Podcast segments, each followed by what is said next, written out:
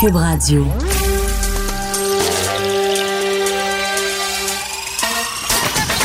Jean-François Barry. Un été pas comme les autres.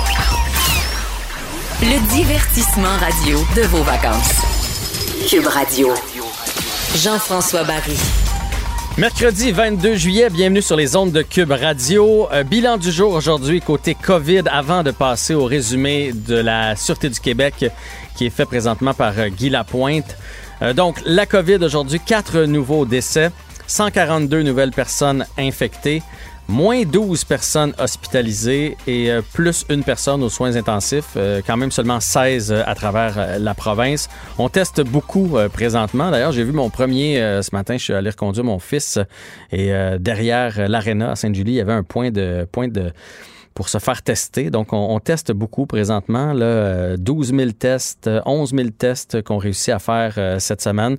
Donc, c'est normal qu'on trouve des cas.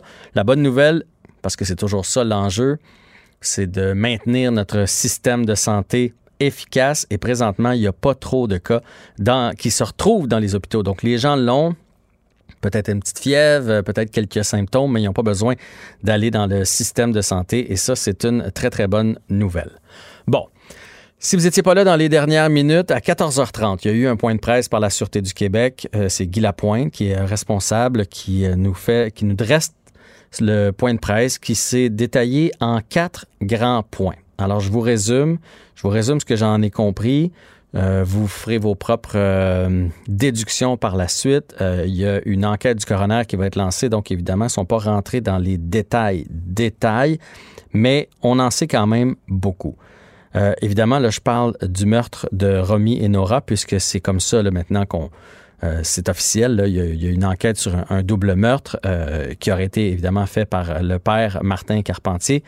Et on, remontons les événements. Donc, le 8 juillet, au soir, vers 20h30, il y a un accident à Saint-Apollinaire. Et là, ce que tout le monde, sur la 20, ce que tout le monde se demande, là, il est dans un sens, il finit dans l'autre sens. Et ce que tout le monde se demande, c'est est-ce que c'était prémédité? Est-ce que c'était voulu, cet accident-là? Et là, ce qu'on apprend aujourd'hui, selon les analyses qui ont été faites de la scène criminelle, de la scène d'accident, en fait, pas la scène criminelle, c'est que non, ça n'aurait pas été voulu. Euh, il y a même des, des, des, des traces comme quoi il aurait essayé de reprendre le contrôle du véhicule. Donc, il a perdu le contrôle et il a essayé de, de reprendre le contrôle. Donc, bien évidemment, si l'accident avait été voulu, il n'aurait pas essayé de reprendre le contrôle. Donc, on enlève on enlève ce, point-là d'accident prémédité. Euh, rapidement, il quitte les lieux avec les deux fillettes. Probablement que les fillettes sont déjà blessées. Évidemment, on ne connaît pas la nature des, blessures, est-ce que c'est mineur, est-ce que c'est majeur, c'est à quel endroit du corps, on ne sait pas. À 1,7 km de là, ça c'est le deuxième élément, dont ils nous ont parlé, les policiers, dans les dernières semaines, dans les derniers jours. Il y a la fameuse roulotte dans laquelle ils euh, se sont aperçus qu'il manquait des objets et ils ont trouvé sur place l'ADN de Martin Carpentier. Donc, ils savaient que Martin Carpentier est allé dans cette roulotte-là. Par contre, il n'y a pas d'ADN des fillettes, euh, mais les traces de pas, c'est ce que j'en déduis à l'extérieur, nous laissent présager qu'elles étaient là aussi, euh, sur place à ce moment-là. Ils savent aussi que le suspect est rendu nu-pied puisqu'ils ont retrouvé ses sandales. Par la suite, troisième élément, ils retrouvent les euh, dépouilles euh, des deux jeunes filles. Euh, comme je le dis, probablement blessées dans l'accident, mais c'est pas les blessures qui sont venues à bout des jeunes filles, c'est lui qui les aurait tuées avec un objet contondant violemment, on l'apprenait ce matin. Donc, il y avait comme une rumeur qui circulait ce matin, comme quoi peut-être qu'elles avaient été euh, à la chaleur et qu'elles avaient fini par se déshydrater. Mais non, c'est pas ça. Il s'agit bien et bien d'un meurtre. Et finalement, à 5,5 km de là, on l'a retrouvé euh, derrière euh, un garage.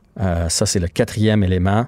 Euh, pendu, c'est ce qu'on comprend, c'est ce qu'on avait déduit. Et il manquait une échelle dans le garage. Donc, euh, échelle, je pense qu'on peut tous comprendre que euh, comment il a mis fin à ses jours. Là où c'est vraiment surprenant, c'est que dans le fond, on apprend que le 9 juillet, donc là, je vous l'ai dit, l'accident a eu lieu le 8, et le 9 juillet, tout était joué.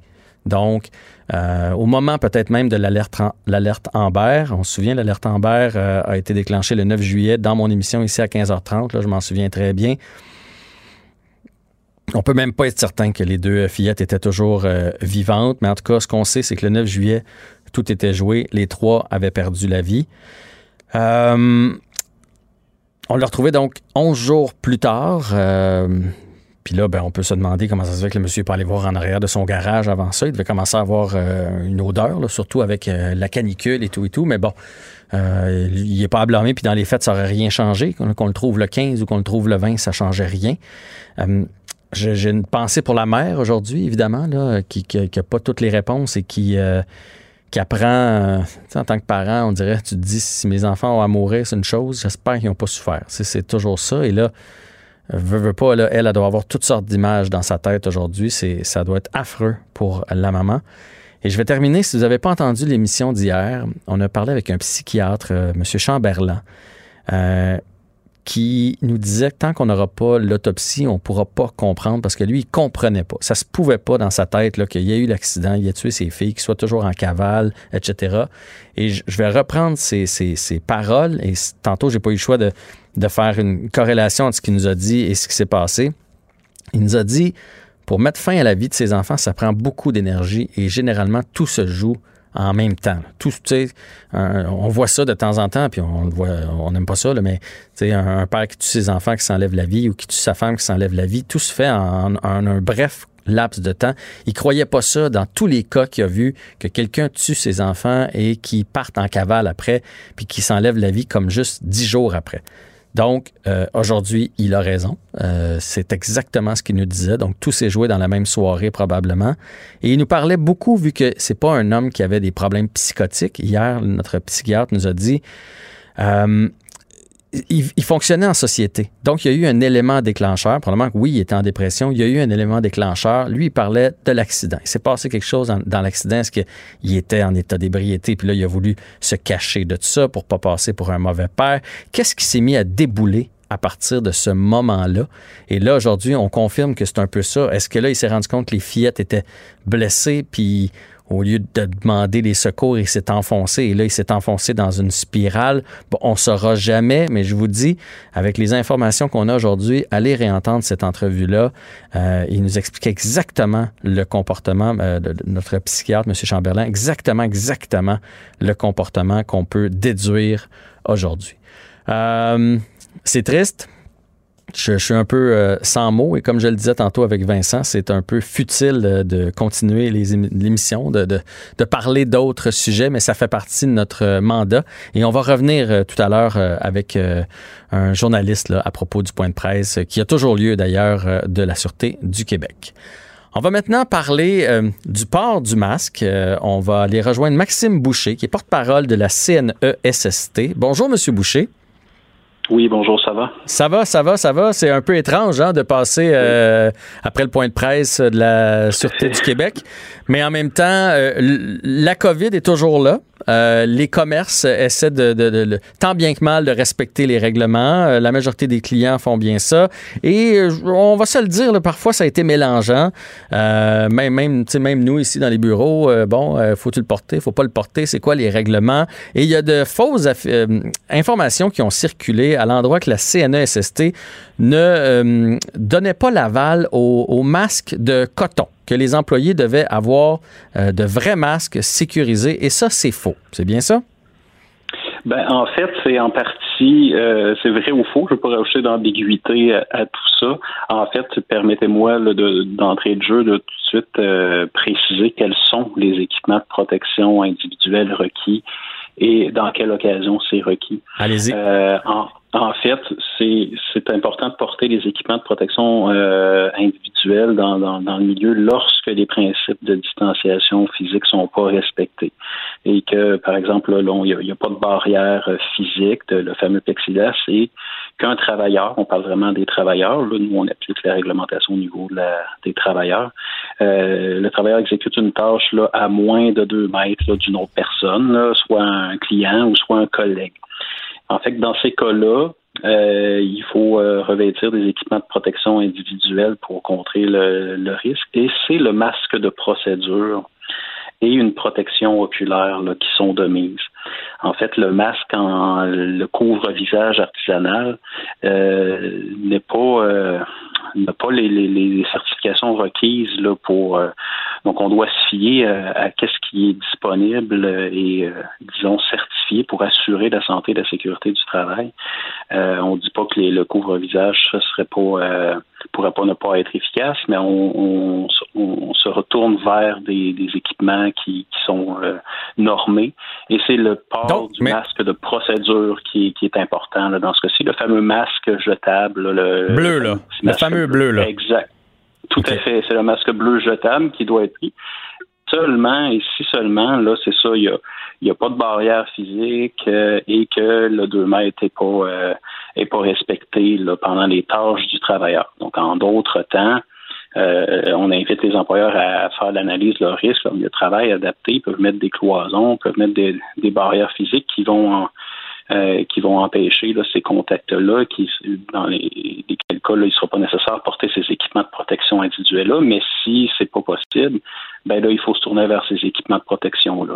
Donc, ça prend le bleu et on ne recommande pas le masque artisanal qu'on s'est fait à la maison, que notre euh, grand-mère, belle-mère, mère nous a fait. Ça, c'est pas accepté par la CNESST. Dans, dans un contexte de travail, il y a trop de, variantes au niveau des couvre-visages. C'est difficile de les homologuer. Donc, c'est sûr que c'est le masque de procédure qui doit être utilisé. Et ce n'est pas une nouvelle directive. En fait, nos, nos trousses, nos fiches qu'on a mis en place depuis euh, le mois d'avril avec le déconfinement des différents secteurs d'activité économique, puis qui ont été faites de, concert avec euh, nos partenaires, qui ont été consultés. Ben c'est c'est ce qui est euh, c'est ce qui est indiqué là. Donc c'est vraiment la masse de procédure.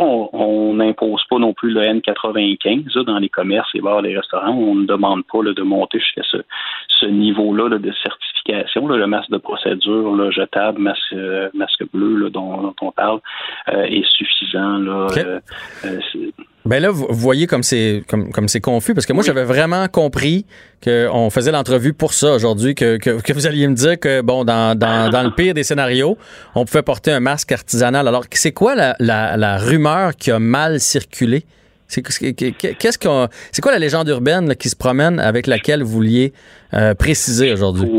Je pourrais pas vraiment mettre le doigt dessus. C'est sûr qu'il y a eu un article erroné avec un titrage erroné momentanément où on disait qu'on imposait le N95. Donc là, c'est ah. sûr qu'il y a eu des commerçants qui ont réagi parce qu'on parlait d'imposition du N95. Euh, ce n'est pas le cas. Donc ça, on peut clarifier ça. Euh, ce qui est important à clarifier, c'est qu'on n'impose pas le N95. Ce qui est important à clarifier aussi, c'est que en situation où la distanciation physique n'est pas respectée, qu'il n'y a pas de barrière, ben le couvre-visage, ce n'est pas concrètement là, un équipement de protection individuelle dans un contexte de travail. Il faut vraiment se référer aux masses de procédure. Mais bon, là, je comprends. Euh, oui, pour rajouter à tout ça, il n'y a rien qui empêcherait, par exemple, une cliente, une, une caissière de, d'épicerie, prenons cet exemple-là, qui serait quand même derrière cette cloison, qui n'a pas à interagir, que la, euh, que le risque serait protégé par cette barrière physique-là. Mais il n'y a rien qui empêche dans le droit de gestion de, de l'employeur de lui faire porter quand même un couvre-visage là, aussi. Là. Mais dans les faits, si elle a à intervenir sur le plancher, c'est là à vendre des chaussures, c'est là à interagir, ben c'est le c'est le masque de procédure et la protection oculaire qui doivent être observées. C'est ce que nos inspecteurs sur le terrain là, euh, donnent comme information et vérifient. Là, euh, puis ça, sera, ça, ça, va quand même bien sur le terrain. Là, on en profite pour faire ces, ces précisions-là. Euh, mais souvent, là, les, les, employeurs corrigent dans les délais impartis là, assez rapidement. Il n'y a, a, jamais aucune mauvaise foi là, mm-hmm. là-dedans, mais on en profite pour euh, rappeler ces consignes-là qui peut-être là euh, avait pu être, euh, être mal comprise par moment. Ben oui, oui, oui. Moi, je l'avais mal comprise. Puis là, là, je comprends bien. Donc, la personne qui serait, prenons l'exemple de ma fille qui travaille dans un bar laitier. Euh, elle, est, elle est derrière un plexiglas. donc, à la limite, elle, vu qu'il y a déjà un plexiglas, si elle le porte, c'est que c'est par mesure encore plus de protection. Fait qu'à la limite, elle, elle peut avoir n'importe quel masque dans le visage puisqu'il y a déjà la barrière du plexiglas. Tout à fait. Elle pourrait ne pas emporter aussi s'il n'y a pas d'interaction, c'est les euh, euh, c'est sûr que c'est de l'interaction en cuisine ou quoi que ce soit, là, c'est une autre mhm. histoire. Là. Je, mais oui, si elle est, euh, il pourrait, il la, la, protection serait pas nécessaire. La barrière physique se serait présente. Ben, je voulais juste le dire parce que là, il y a des gens qui vont nous écouter, ils vont débarquer d'un commerce puis dire Hey, hey, hey, t'as pas le droit. Donc, en premier, c'est les. En fait, le masque, c'est en dernier recours. Donc, dans l'idéal, on a le 2 mètres, distanciation physique, plexiglas. Puis si on se promène à travers les clients, ben là, on a besoin du masque et du masque bleu euh, que tout le monde connaît, qui est disponible à l'épicerie. Parfait. À la pharmacie. C'est un excellent résumé. C'est un excellent résumé. C'est effectivement ça. Donc, pour certaines tâches, par contre, euh, c'est ça, c'est obligatoire euh, dès qu'il y a présence là, avec, euh, par exemple, la clientèle ou d'autres travailleurs.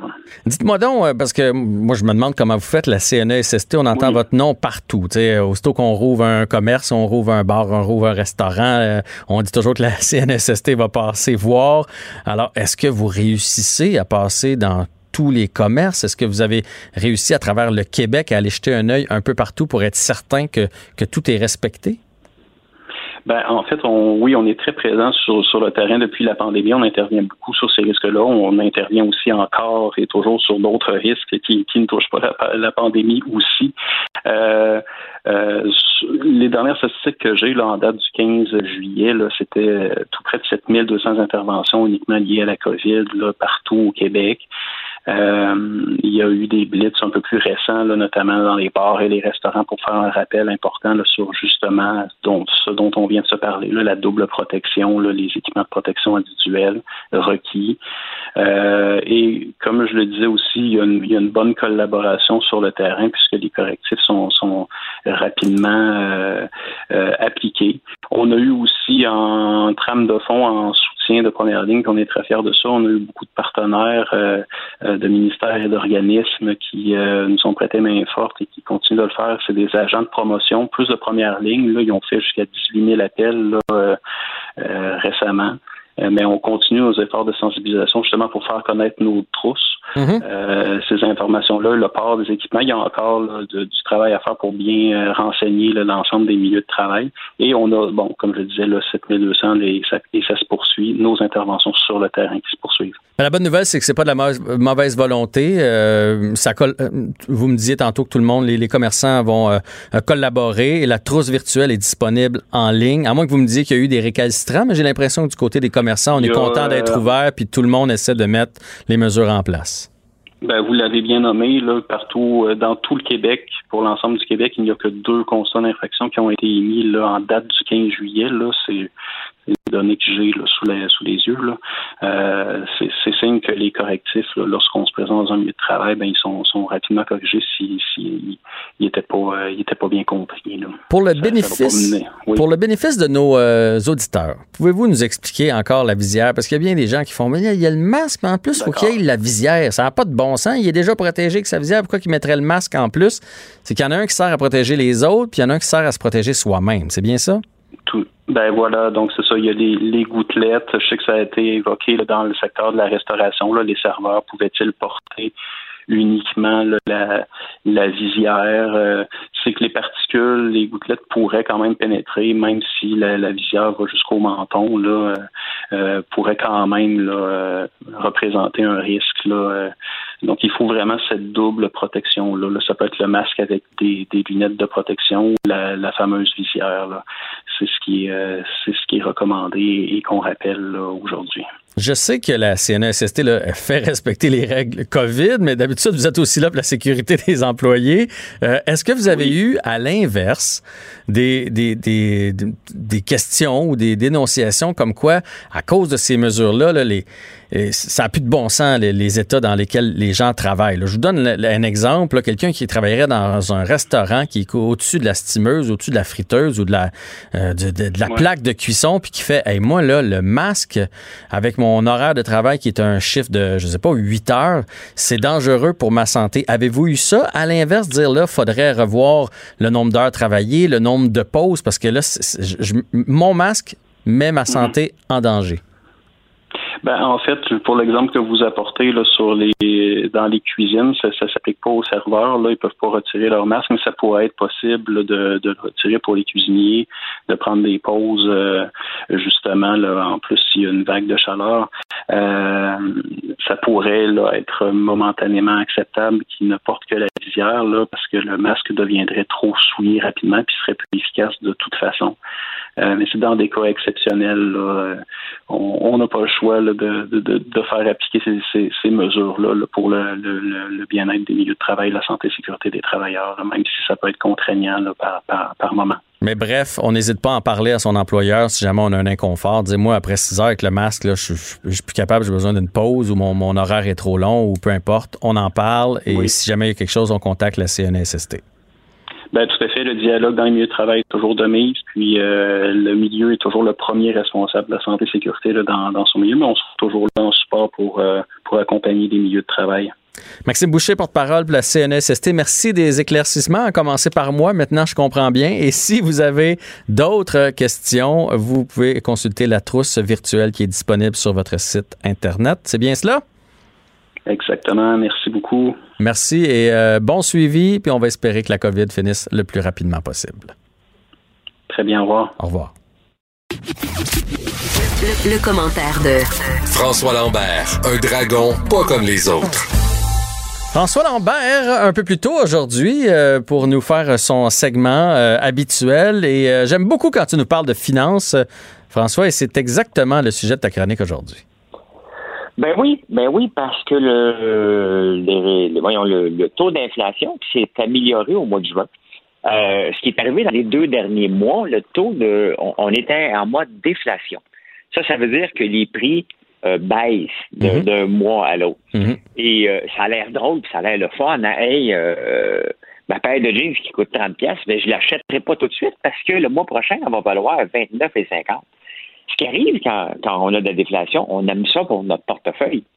Mais mentalement, ce qui se passe, c'est qu'on dit Ah ben là, j'achèterai pas ce mois-ci, ça va descendre. Ouais. J'achèterai pas ce mois-ci, ça va descendre. Et là, l'économie se met à geler complètement. Dans un autre ordre d'idée, l'inflation galopante arrête l'économie aussi. Parce que euh, qui dit taux d'inflation très élevé, dit aussi taux d'intérêt élevé. Pourquoi? Parce que la banque va dire, oh, un peu, il faut qu'on mette le loyer de l'argent le plus élevé possible pour euh, réduire les prix. L'inflation est trop élevée. Et c'est ce qui est arrivé vers 1984-87, lorsque le gouvernement, euh, l'inflation était très élevée, et le gouvernement a dû emprunter. Donc, le Canada a frôlé euh, la faillite dans, dans, ce temps-là parce que le taux d'inflation était trop élevé.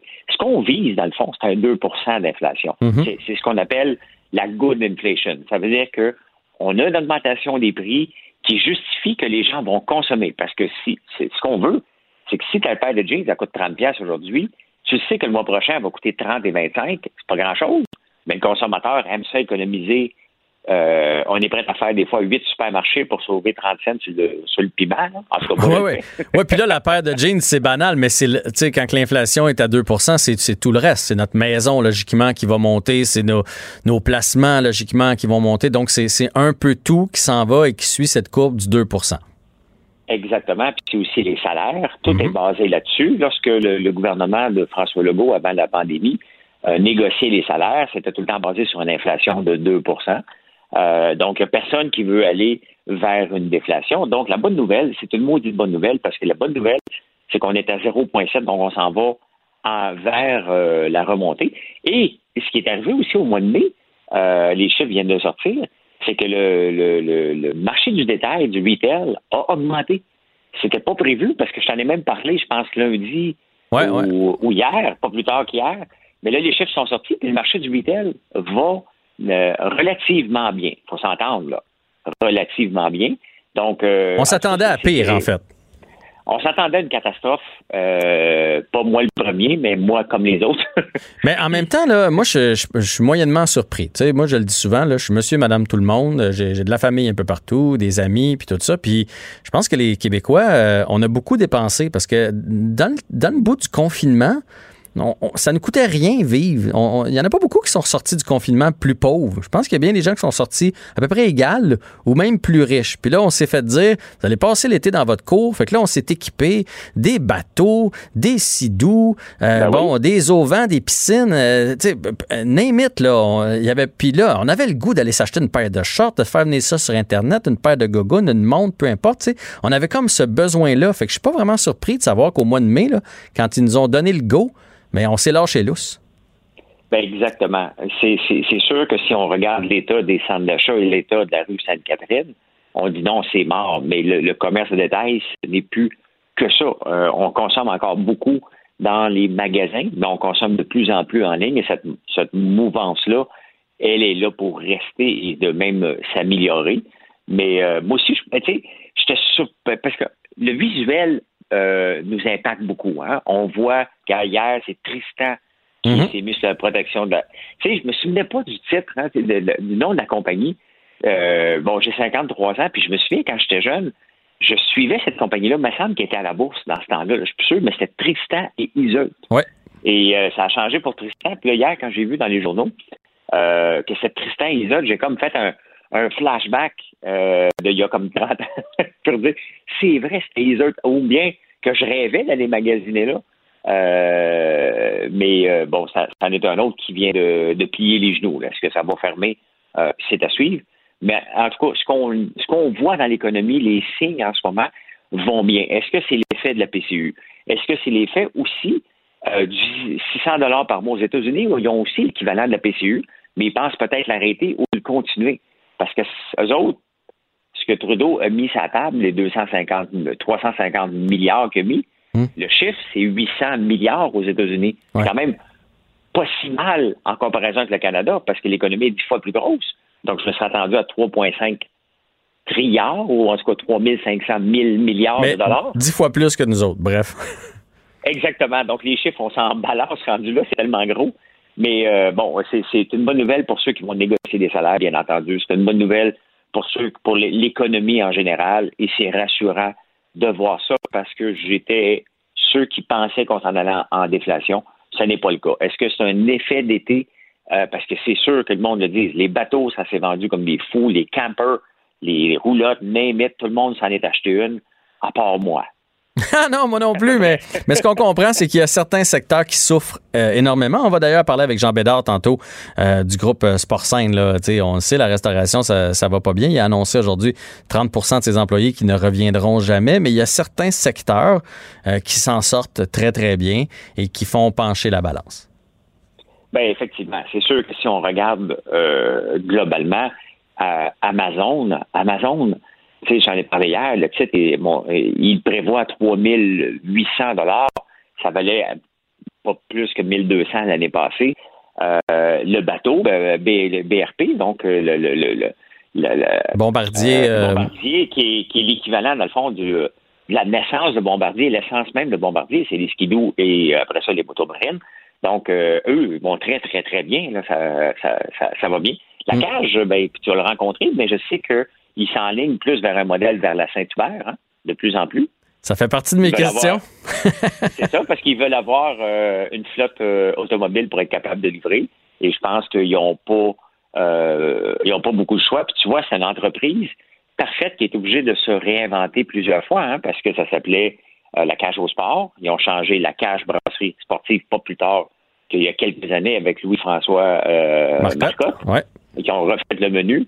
Et là, ils sont obligés de se réinventer une autre fois. Euh, chapeau, hein, mais c'est sûr que, regarde, il y en a des employés qui, euh, qui tombent en chemin. Hey, je t'écoutais juste avant, Jean-François, sur le port du masque. Oui, vas-y. Et, tu sais, je suis allé hier dans, dans quelques magasins ici à côté, puis, tu sais, nous, on met le masque pendant deux minutes, le temps qu'on rentre, on fait nos affaires cinq minutes. Là. Mm-hmm. Je regardais l'employé, je me disais comment ils font pour toute la journée? c'est quand même quelque chose, hein, toute la journée, porter euh, le masque. C'est pas quelque chose qui. On n'a pas le choix. Ah. Mais euh, toute une journée complète, je leur lève mon chapeau en maudit. Là. François, moi, là, je, leur lève mon chapeau, puis les gens qui se plaignent, là, tu sais, puis c'est vrai là, que c'est pas le fun d'avoir le masque, mais euh, plaignez-vous pas si vous rentrez dans un commerce 45 euh, minutes, une heure, puis vous sortez. Là, c'est pas vous autres qui êtes à plaindre, c'est la personne qui l'a dans le visage. Puis je donnais l'exemple de mes enfants. Là. Mes enfants travaillent. Il y en a un dans une cantine, l'autre à, crèmerie, là, puis 8 heures de temps avec le masque, c'est long. Puis là, c'est pas parce que c'est mes enfants, là, c'est la même chose pour tous les employés, les gens dans les boutiques fait que ceux qui veulent pas le porter, puis ceux qui mettent des Moses de vidéos là, provocatrices sur euh, Facebook, là, je n'ai vu une encore tantôt, là, un gars qui s'amuse à faire le tour des commerces, pas de masque, puis aller en guirlandais, puis essayer de se faire sortir dans le fond, puis là, il y a ses papiers là, pour dire, regarde, vous n'avez pas le droit, c'est écrit dans le web, vous n'avez pas le droit, puis il va achaler les gens, les employés qui ont le masque dans le visage. Je trouve ça aberrant. Honnêtement, là, get a life. Ben exactement, parce que c'est à eux qu'il faut lever notre chapeau. Nous, on rentre 5-10 minutes. Euh, c'est rien. Moi, tantôt, j'étais allé nager ce matin dans le coin de Rawdon avec mes chums. Puis, puis moi, j'ai des cheveux. Je me suis pas fait couper les cheveux encore depuis, depuis la Mais déjà, tu as des cheveux, c'est bon, parce qu'on les perd à un moment donné. Toi, tu es encore bien fourni. Oui, mais euh, faut que je mette du gel pour avoir l'air présentable. Puis j'ai pas pensé de m'amener une casquette. Donc j'étais bien content d'avoir un masque d'en face tantôt pour aller au IGA à 30 non, mais je sais pas, est-ce que je sais pas si tu as fait le calcul là. Moi je moi je l'ai fait depuis euh, samedi que c'est en vigueur et j'ai pas porté mon masque plus qu'une heure par jour. Puis à tous les jours, j'ai dû le porter. Euh, hier, euh, mon fiston était à l'aréna à Saint-Hubert. J'ai dû, porter le masque pour aller le voir. J'ai eu mon masque dans le visage 40 minutes. Bon, honnêtement, qu'est-ce que ça peut bien faire? Euh, fait que c'est vraiment pour les employés que je trouve ça difficile. Pour les clients, là, ben, on, se la ferme puis on subit notre petit bout avec le masque dans le visage. Ben oui, exactement. Il n'y a pas de il a pas de. On essaye de nous contrôler. honnêtement, Jean-François, c'était pas le but de, de, ça, là, mais moi, je vois ça, je me dis, OK, il y a des coucous en tabarnage dans notre société. Là. J'ai vraiment pas l'impression que le gouvernement essaie de me contrôler et m'injecter une puce dans le nez. Là. J'ai vraiment l'impression qu'il veut pas qu'on retourne en confinement. Il essaie tout ce qu'il peut avec les informations qu'il a. Qu'il a là. C'est, plus ça. On est plus dans le monde en ce moment, sauf qu'il peut, là, que de contrôler. Moi, puis moi, je pense, euh, je pense comme toi. Je, je, suis même pas convaincu que autres même se disent c'est la solution, c'est le masque. Mais comme ils savent pas, puis c'est un drôle de virus là, comme ils savent pas, ils prennent pas de chance. Tu sais, deux mètres, lave tes mains, porte le masque, on va tout mettre, fait qu'on va réussir à le contrer. Et je me faisais raconter, puis là on dévie complètement du sujet là, mais je me suis fait raconter à Boucherville, il me semble que c'est à Boucherville, il y a eu un party. OK? Avec une coupe, euh, une coupe de jeunes. Ils étaient trop nombreux, mais bon. Et euh, il y en a malheureusement là-dedans qui avaient la COVID. Et il y a des jeunes qui l'ont attrapé. Mais il y a une personne qui a frenché la personne qui avait la COVID et il ne l'a pas. Ça te donne-tu une idée comment ce virus-là est spécial? Ouais. C'est spécial. Parce que, tu sais, pour, qu'on puisse mettre un masque, là, puis les coucous qui vont déranger les employés, qui sont obligés d'avertir le superviseur, quelqu'un qui se promène en masque, il est obligé, euh, honnêtement, là, on est, on, a un problème de société pas mal plus grand que de porter un masque quand on est rendu comme ça. Mais le problème avec les réseaux sociaux, c'est quand on voit un gars qui défie la police, il y a d'autres coucous qui disent Moi aussi, je vais avoir ma face partout. C'est ça qui est, c'est ça qui est le, danger. Mais moi, je, veux dire, écoute, bravo aux employés. Moi, honnêtement, je lève mon chapeau solide parce que eux, ils partent le matin et ils disent faut que j'endure ça toute la journée d'en face pour avoir un salaire, je pourrais me mettre sa PCU mais je vais aller travailler. honnêtement, bravo. Moi, mon petit sacrifice d'une heure par jour, là, je vais le prendre avec plaisir. Oui. Puis mon, mon feeling, c'est que si on l'enlève, la PCU, ces coucous-là, mais ils n'auront pas le choix d'aller travailler. Hein? Fait que, euh, Exactement. Quand tu regardes, tu te dis, oh, d'après moi, il prend son chèque de demain, puis après ça, il dénonce le masque de l'autre. Mais ça, c'est un autre dossier. mon feeling aussi. c'est ça. Ils sont habillés en PCU. À date, c'est ce qu'on peut voir. Bon, on divague un peu, François.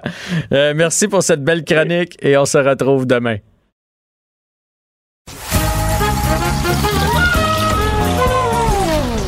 Ben non, il n'y a pas de quiz. Mais Jean-François vous donne quand même les réponses à vos questions. Cube Radio. Un été pas comme les autres. C'est le moment de la chronique culturelle avec Anaïs Gertin-Lacroix. Bonjour Anaïs. Allô, allô? Commençons avec euh, du sport. Ben oui, écoute, hein, on a jasé des euh, chandails de la NBA il y a quelques jours de ça. Et là, on va jaser de soccer. Donc là, Jean-François, la prochaine fois que tu vas aller faire un tour à Los Angeles, c'est ben oui. pas tout de suite, je sais. Demain. Ton billet d'avion d'acheter.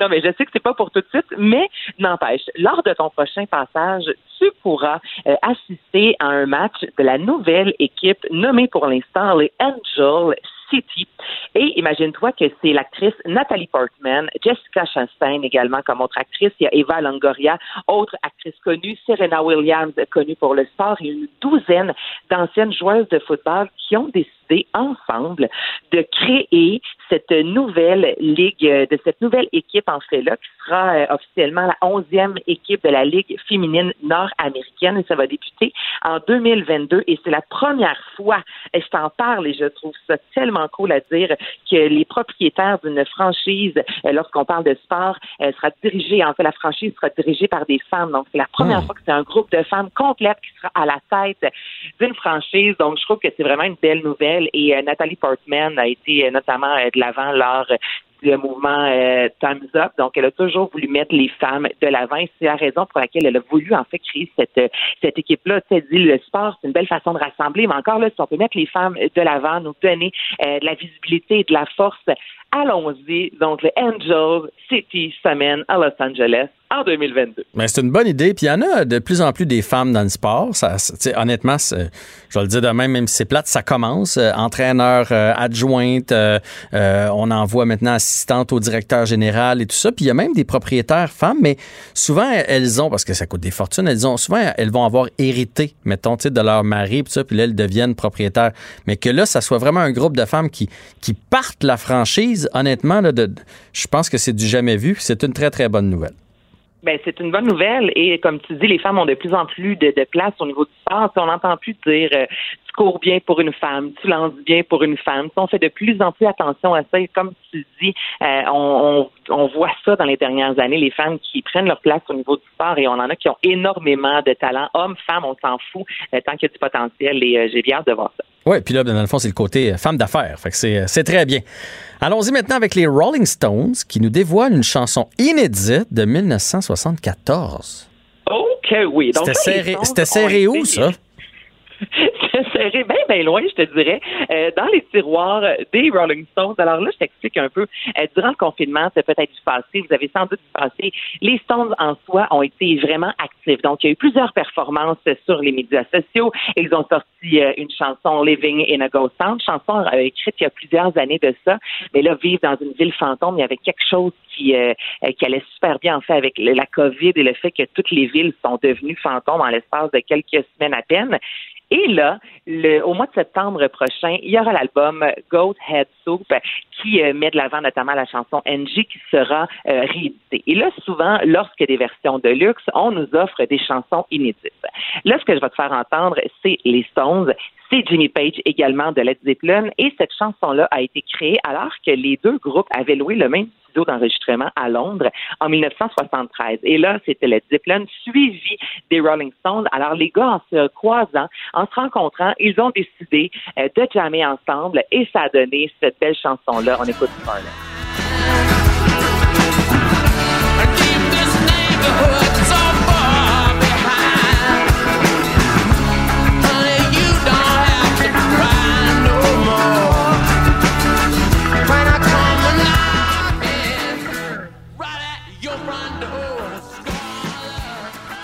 Ben écoute, on reconnaît les Rolling Stones, là, je veux dire, c'est c'est- c'est du pur, vrai, c'est- c'est bon. hein. vous pourrez entendre ça dans l'album qui sera réédité le mois de septembre prochain. Moi, j'aime ça. Chaque fois que j'entends une nouvelle chanson des Stones, ça me rend bien heureuse, je te dirais. Non, mais c'est bon. À se demander comment ça se fait que c'est pas sorti avant. Donc, ça s'appelle Scarlett. Exactement, mais c'est ça, il y a, il y plein d'artistes hein, comme ça qui nous présentent des nouvelles, ben, des, des chansons en fait inédites. J'ai l'impression moi, qu'à l'époque, quelqu'un leur a dit Gardez ça là, dans un petit coffre, là, dans la petite poche arrière, dans quelques années, vous la sortez, ça va faire vous allez faire bien des sous Ouais. avec ça. Mais pour moi, ils l'avaient oublié, là, parce qu'il commence à être temps qu'elle sorte. là. S'ils veulent profiter des, des ristournes la chanson, là, sont mieux de la sortir bientôt. OK, ils sont plus jeunes jeunes, mais moi, si je peux encore danser comme Mick Jagger quand je vais avoir 80, là, je vais être bien content. Totalement, je suis bien d'accord avec toi. Deux petites manchettes maintenant. La première à propos de Marie-Pierre Morin. Ben oui, évidemment, on n'a pas le choix de revenir là-dessus. Ça a fait énormément jaser. Donc, hier, aux alentours, je pense, de 21 heures environ, euh, Jean-François, l'équipe de Marie-Pierre, a euh, s'est manifesté, en fait, sur les médias sociaux, notamment sur Facebook, et j'ai euh, rafraîchi ma page au, je te dirais, aux 5 secondes, là, pendant une minute, et ça augmentait là, les réactions, les commentaires, les j'aime. Et je te dirais qu'au moment où on se parle, on est aux alentours de 15 000 j'aime, près de 2 000 commentaires. Donc, ils ont écrit, en fait, que la preuve d'amour des Québécois Marie-Pierre Morin, évidemment, le savait qu'elle ne pouvait euh, être disponible présentement. Évidemment, elle a décidé de se retirer, mais ils ont dit on fait le message à Marie-Pierre, on fait le message à sa famille et merci beaucoup d'être là. Merci beaucoup d'avoir été plus de 1000, euh, 100, euh, 100 000 personnes à signer euh, la fameuse pétition pétition là, pour soutenir Marie-Pierre Morin. Les gens jugent qu'elle a été euh, injustement euh, traitée. Alors, en six jours, 1000, 100 000 signatures plutôt, mhm. c'est vraiment une des premières au Québec, une pétition là, pour un artiste qui prend autant d'ampleur et ça dans un court laps de temps. Et on a appris aussi que La Faille était de retour sur Club Illico. Super de bonne série. Si vous l'avez pas encore écouté, là, on parle de 11 nominations pour les prochains prix Gémeaux, 35e édition. Donc, on voit quand même, on s'en parlait toi et moi cette semaine, les gens se mobilisent. Le Club Illico a entendu, on a décidé de rapporter, de remettre la faille en fait euh, euh, disponible pour, pour les gens, pour redécouvrir, parce qu'il y a vraiment du monde de talent qui ont travaillé sur cette série-là qui est incroyable. Ah ben oui, il faut pas faire payer les autres. Puis de façon générale, je pense que les gens n'approuve pas le geste comme tel, mais trouve qu'elle paye un peu trop cher. Comme l'a dit Sophie Durocher, je pense qu'elle était la première à le dire, on a tué une mouche, une mouche avec un bazooka. Je pense que tout le monde est conscient qu'on est allé un petit peu fort. Absolument. Et pour finir, bien, on parle de Edgar Fruitier qui euh, a été reconnu coupable de deux chefs d'accusation. Donc, je parle du comédien et animateur. Alors, c'est arrivé un peu plus tôt euh, ce matin à Longueuil au palais de justice. L'identité, en fait, du plaignant demeure évidemment euh, protégée, mais on a reproché à Edgar Fruitier d'avoir touché les organes d'un homme qui était un adolescent à l'époque à trois occasions entre 1974 et 1976. Et c'est le 9 octobre prochain qu'Edgar Fruitier va connaître évidemment sa peine. Je rappelle qu'il est âgé quand même de 90 ans. Il est hmm. passé d'une peine de 10 ans d'emprisonnement. Donc ça aussi, c'est à suivre. Ouais, puis j'ai vu les images là. Euh, ça l'a magané, hein? Ça, ben déjà, il, je veux dire, il est rendu à 90 ans, mais on dirait que ça y est rentré dedans. Je trouvais qu'il vieillissait pas, mais là, euh, oui, c'est ça. Hein, c'est le genre d'événement qui, euh, qui, qui, qui, est difficile à supporter pour un individu. Ben, c'est le genre d'événement, effectivement. Et la victime a dit que c'est le mouvement MeToo qui l'a vraiment aidé, encourage tout le monde évidemment à porter plainte euh, parce que cette personne-là a attendu fort longtemps. On parle, écoute, on revient en 1974. C'est pas mal quand les Stones enregistraient la chanson que je t'ai fait entendre tantôt, donc ça date pas d'hier, mais euh, cette personne-là dit veut, vaut mieux tard que jamais. La justice va suivre son cours. Ah, totalement, totalement. Là, je dis pas que, que, que la, justice ne mérite pas. J'ai juste j'ai fait oh là là, ça y est rentré dedans, Edgar Fruitier. Mais s'il est coupable, il est coupable et un point. Ben, voilà. Anaïs, un grand merci. Excuse-moi, je t'ai coupé. Tu me disais quoi?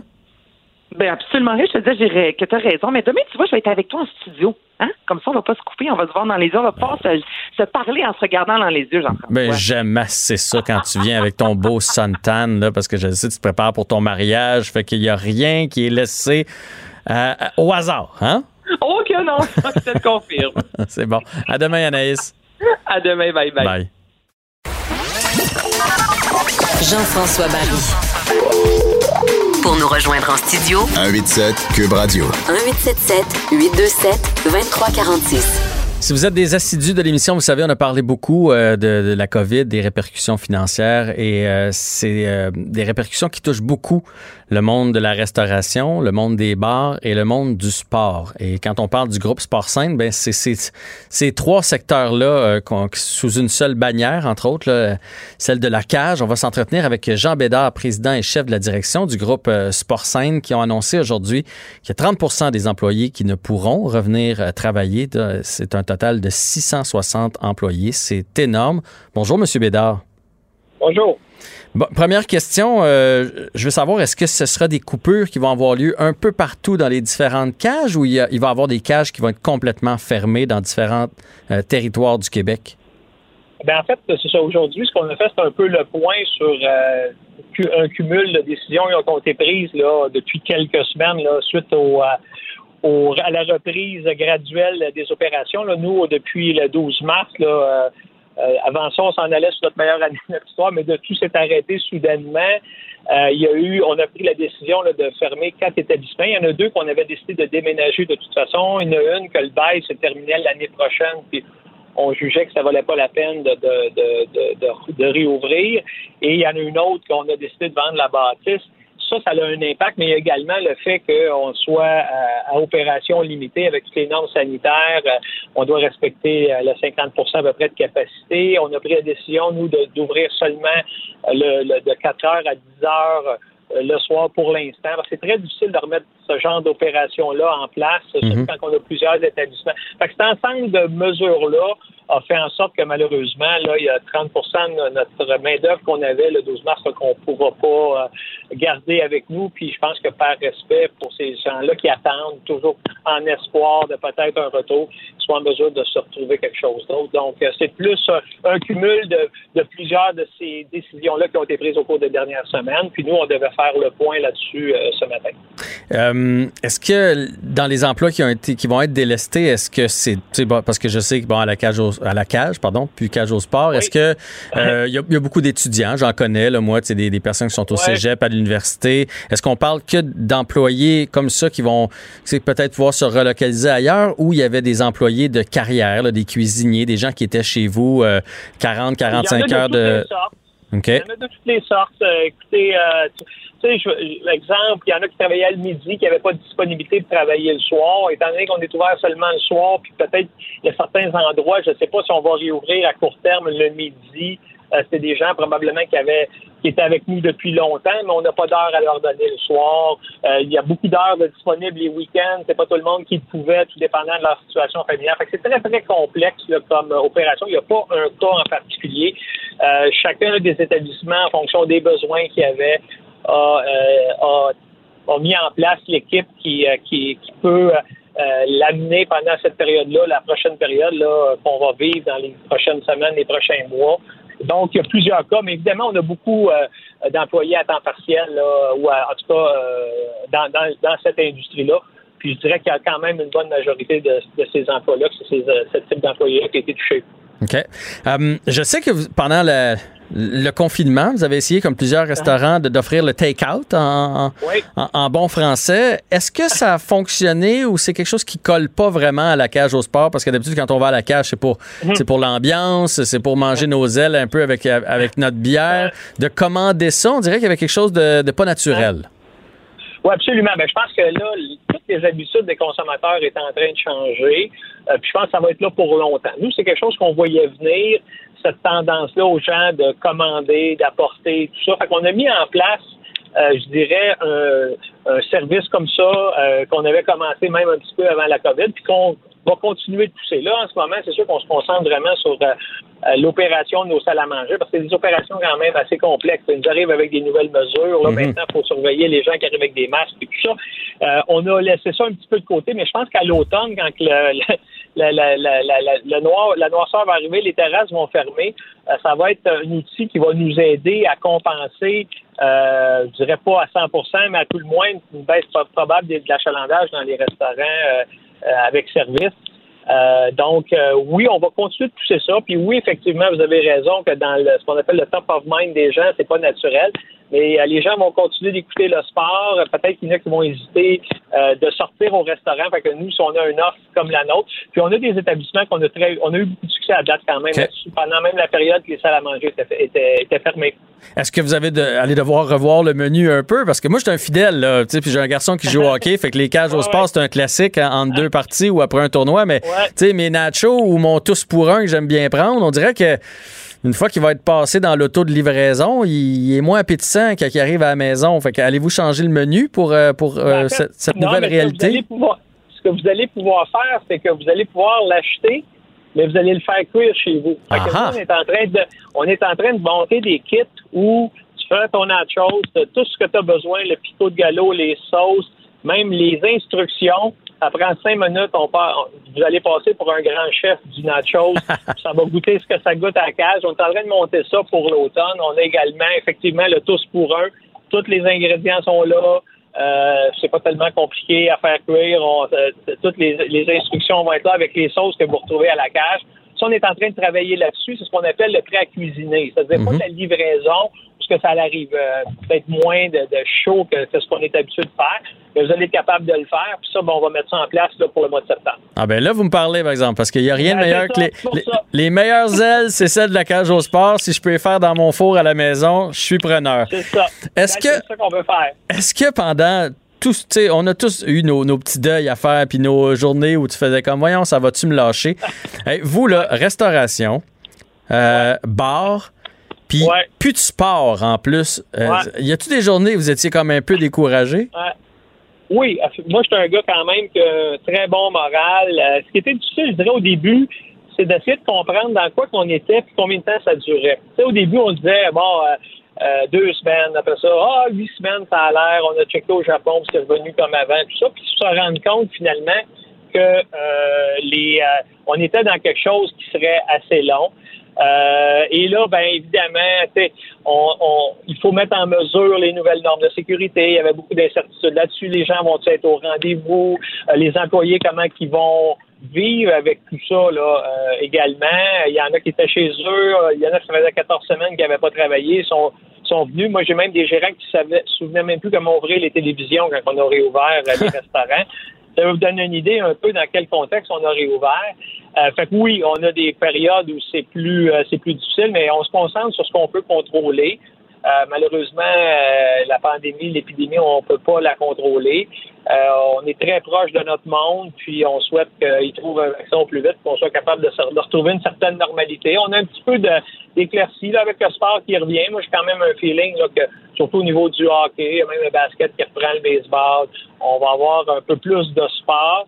Euh, mais il faut quand même, encore une fois, ce ne sera pas la même ambiance électrique qu'on est habitué d'avoir dans les séries de la Coupe Stanley euh, à la cage, à cause des règles de distanciation, puis tout ça. Euh, mais au moins, les gens vont, vont, avoir un bon moment à venir chez nous pour se changer d'idée. Puis s'ils veulent pas, ben, on va leur offrir des nachos et tout ça pour, euh, pour qu'ils fassent ça à la maison et qu'ils aient la chance de célébrer. Euh, mais on, on, va se le dire, là, vous parlez de retour du sport. bon, l'impact, c'est probablement classé hier. là, le Canadien recommence le 1er août. Vous, une équipe qui ferait une, une bonne ride à quelque part dans un championnat, c'est le genre de choses que vous devez souhaiter, une équipe championne à Montréal. Ah ben oui, écoutez, là, ça, ça, ça nous ça serait un bon, ça compenserait là, en partie là, tout ce qu'on a vécu au cours des derniers mois. Et euh, ça pourrait nous aider à. Parce que on s'attend quand même la prochaine période risque quand même d'être assez euh, longue. Il y a beaucoup d'incertitudes encore derrière l'industrie de la restauration au cours des prochains euh, prochains mois. fait qu'évidemment, ça serait ça serait bien le fun, je pense, pour tout le monde aussi, là, pas juste les restaurateurs, mais le monde en général, d'être capable d'avoir des moments de réjouissance euh, dans ces périodes plus difficiles. Bon, ben, euh, François Lambert, depuis le début que j'anime ici, me dit toujours les bonnes compagnies vont réussir à sortir de, euh, du COVID gagnant. Donc, ils vont revoir leur modèle et je me rends compte que c'est exactement ce que la cage est en train de faire. En espérant, je vous souhaite bon succès et en espérant que ça fonctionne bien. Merci beaucoup, c'est bien gentil. Alors, Jean Bédard, président et chef de la direction du groupe Sport Sainte, merci à vous d'avoir pris le temps pour nous aujourd'hui. On vous rappelle cette nouvelle. Donc, 30 des employés, 660 au total, qui euh, quatre succursales aussi qui vont être euh, fermées. Euh, c'est la nouvelle qui est tombée aujourd'hui. bon, c'est triste, c'est plate, c'est des salaires, c'est des, c'est, des, des, foyers, des ménages. mais bon, sont en train de se restructurer et en espérant que le, le succès arrive et qu'ils puissent éventuellement engager de nouveau ces gens-là. Jean-François Barry. Un retour à la maison aussi rafraîchissant que votre air climatisé dans le tapis. Cube Radio. Un été pas comme les autres. On va retrouver Frédéric, Frédéric Laure, pardon, journaliste pour TVA Sport et co-animateur du balado 11 Montréal ici à Cube Radio. Bonjour Frédéric.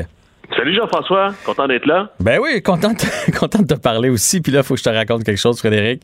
Euh, hier matin, je faisais l'émission Salut Bonjour, euh, que tu connais bien, et donc je m'étais levé tôt. Et hier soir, euh, bon, ben, je me suis dit, je vais regarder le match de l'Impact.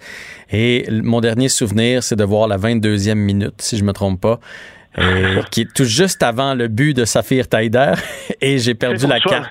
J'ai perdu la carte après. Alors malheureusement, j'étais plein de bonne volonté, mais le match était trop tard pour moi. Comment ça s'est passé? Ben, faut que tu sois prudent dans ces moments-là parce que euh, ma voix s'insère dans ton inconscient et euh, il y a des messages subliminaux qu'on envoie aussi. Hein. C'est ça. Euh, ça, là, pour les complotistes qui écoutent, on est au centre d'un grand complot, Vincent et moi. en même temps, le complot est pas très sportif là parce que ça a été une courte victoire de l'Impact hier, une victoire quand même qui est bienvenue hein, parce qu'on a l'impression que l'Impact est en bonne position pour se qualifier pour les huitièmes de finale. c'est déjà ça de prix. ils sont en progression aussi. Si tu as regardé le match euh, euh, plus tôt, euh, en fait un peu plus tôt dans la semaine contre le Toronto FC, mm-hmm. même s'ils ont perdu 4-3. ils avaient fait des bonnes affaires. Là, il y avait, il y avait eu le contrôle. Hein, il y avait eu le contrôle du match quand même contre Toronto. Ça n'avait pas été des erreurs, là, on avait quand même bien joué. Oui, oui, c'est exactement. Ce qu'on a vu, euh, la différence, c'est justement c'est ces erreurs de, concentration, forme physique en quelque sorte, et un petit peu aussi, un petit peu beaucoup de euh, différence dans l'effectif. Un effectif Toronto, un, on dépense un peu plus, la masse salariale est un peu plus élevée, un peu plus de talent, et euh, c'est un effectif qui joue depuis plus longtemps, qui a du succès depuis plus longtemps. L'impact est vraiment en train de se rebâtir. Puis Thierry Henry, on l'a vu, hein, euh, il essaie vraiment encore des choses. Je veux pas dire essai-erreur, mais il, cherche des combinaisons, il cherche euh, des façons de, faire jouer et de maximiser l'effectif qu'il a sous la main présentement. Euh, alors, cette, je veux pas cracher dans la soupe, là, cette victoire de 1-0 arrive à point et s'inscrit dans une progression de l'impact en ce moment. Mais là, on va le savoir quand c'est se classent, là, parce qu'on le sait, il y avait quatre équipes par division. Les deux premières passaient, puis ils repêchent des meilleurs troisièmes. Nous, on pourrait se faire repêcher comme meilleur troisième. Mais là, ça dépend des autres matchs qui vont se jouer aujourd'hui, c'est ça? Oui, c'est En fait, il y a mille et un scénarios. C'est ça que j'essaie d'expliquer hier. C'était difficile à, expliquer franchement.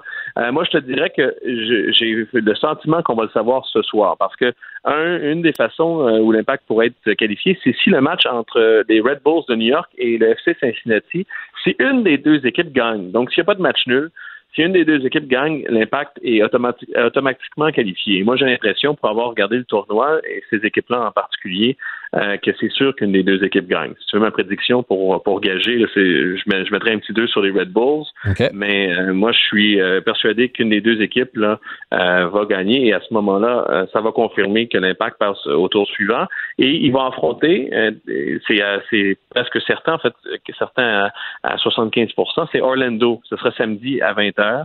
Euh, et euh, c'est ça aussi, les, les astres pourraient recommencer à s'aligner pour l'impact parce qu'à mon avis, et là, je me devance un peu, mais Orlando, c'est un club qui est à la mesure de l'impact. C'est pas, c'est pas, euh, c'est pas une, une des grosses formations de la MLS. Alors, il y aurait moyen justement de prolonger le plaisir pour l'impact et prolonger le séjour dans cette bulle-là à Orlando. Euh, c'est-tu moi ou c'est typique Impact, ça? De finir par se faufiler. Euh, on dirait, on dirait qu'ils sont, sont jamais en tête, sont jamais éliminés. Au moment où on pense qu'ils vont gagner, ils perdent. Puis au moment où on pense qu'ils sont éliminés puis qu'ils vont perdre, whoop, ils trouvent une façon de se glisser et de finalement faire un bout de chemin. Écoute, c'est l'histoire d'une vie, euh, c'est l'histoire d'une vie pour l'impact. Et c'est, je te dirais, ça prend la mesure aussi de, euh, de son propriétaire, de, son, cette identité de club là depuis longtemps. C'est un club qu'on dit passionné, mais une passion euh, que ce soit dans un dans le travail ou même, j'irais presque à dire dans un couple, ça se vit pas sur 365 jours parce que si tu tout le temps dans le tapis euh, heureux, soit que tu as trouvé vraiment la bonne personne, soit que tu peux pas être tout le temps dans le plafond passionné aussi. Alors, c'est ça l'impact par moment sur le long terme a de la misère dans des saisons, dans des marathons, mais quand c'est des sprints, quand ce sont des tournois, quand tu peux justement mobiliser toute une force derrière toi, l'impact est bon pour faire ça parce que c'est un, un, club qui, qui, a souvent vécu sur la passion, qui a souvent euh, travaillé là-dessus sur euh, euh, le monde est contre nous, sur ah, allez, il faut se battre, allez, on est capable, qui, qui on représente, qui on est. ça a été le cas, moi, je pense, en 2015. 2015, c'était pas quand l'Impact s'est rendu en finale de la Ligue des Champions. C'était pas un groupe sur papier, mais puis même sur le terrain.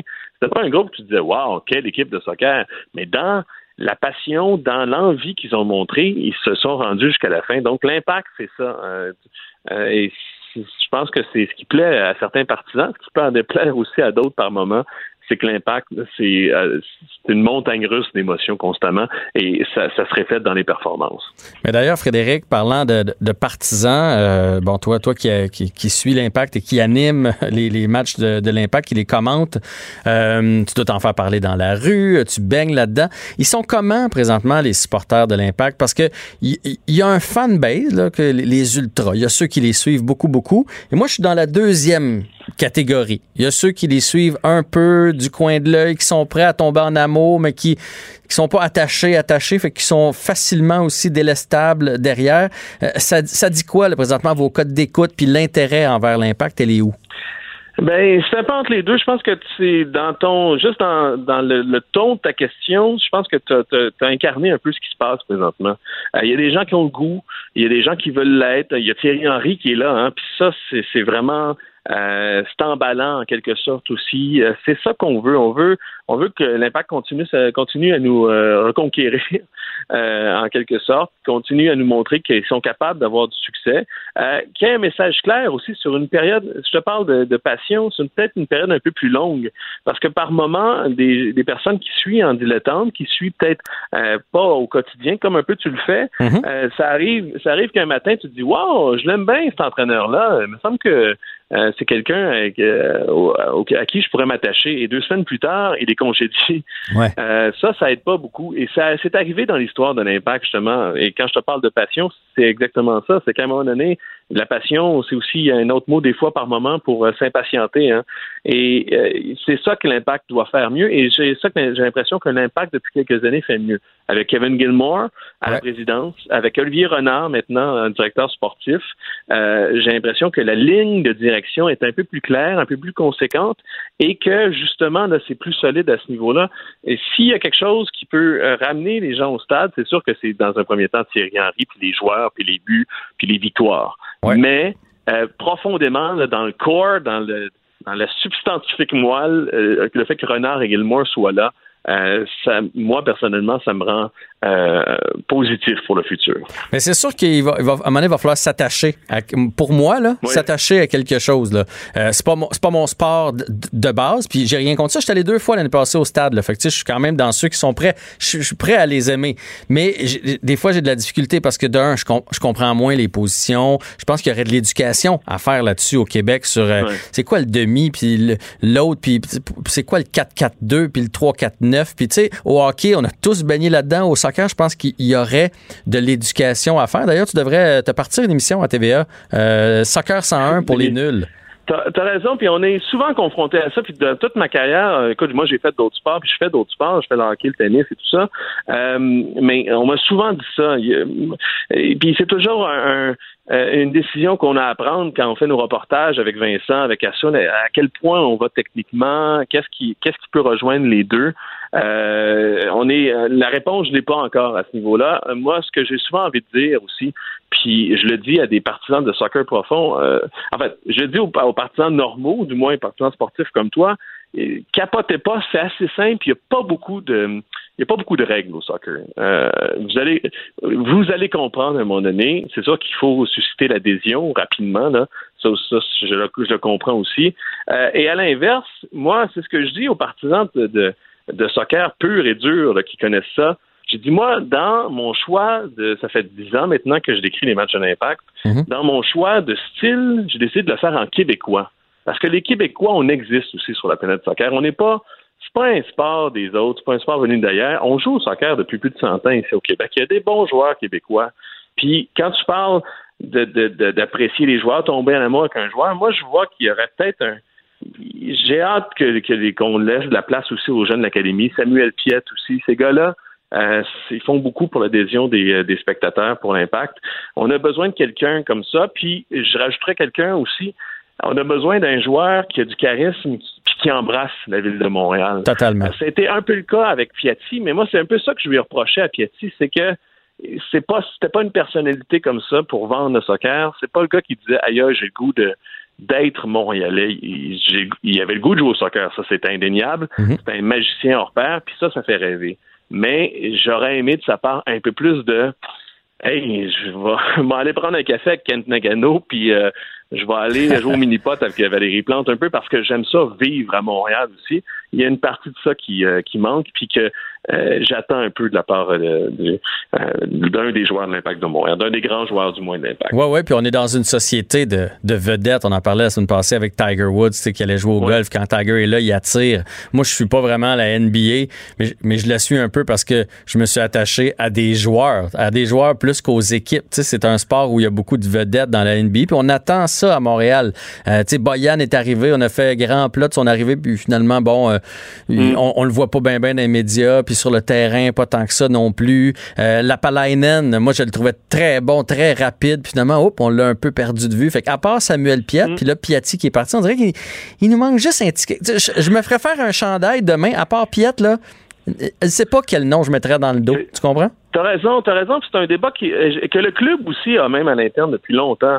Euh, cette adhésion-là. Puis Jean-Marc Léger te dirait, euh, au Québec, c'est la particularité du Québec, on, on s'intéresse particulièrement aux, aux, personnes plus qu'aux institutions, alors que on a l'impression que c'est différent, notamment à Vancouver, les gens aiment beaucoup l'équipe, le club. Euh, Jean-Marc Léger disait qu'il y avait une grosse différence en ce sens-là, mais oui, il y a besoin, tu as besoin de quelque chose, puis tu as besoin aussi d'une identité, à, mon avis. Euh, puis c'est ça que c'est ça que puis je reviens à ce que je te disais, cette identité-là, ce, désir-là d'aller chercher quelque chose de profondément montréalais, peut-être même euh, un peu francophone, profiter de cette francophonie-là, parce que c'est le seul club, hein, tu l'entends en ce moment, il y a des micros. Quand vous regardez les matchs de la MLS à TVA Sport, il y a des micros un peu partout sur le terrain. Ah, c'est le fun d'ailleurs, euh, j'aime ça. C'est super le fun, hein? Mais euh, il y a un gars, il y a, un de mes collègues anglophones qui disait les joueurs parlent trois langues ici dans cette dans cette ligue-là. L'anglais, l'espagnol et le et le sacre, en quelque sorte, et le, et le, mot comment maudire l'arbitre aussi en quelque sorte, mais on parlait pas français. Il y a juste il y a quand même juste l'impact qui qui, qui, est un fait francophone.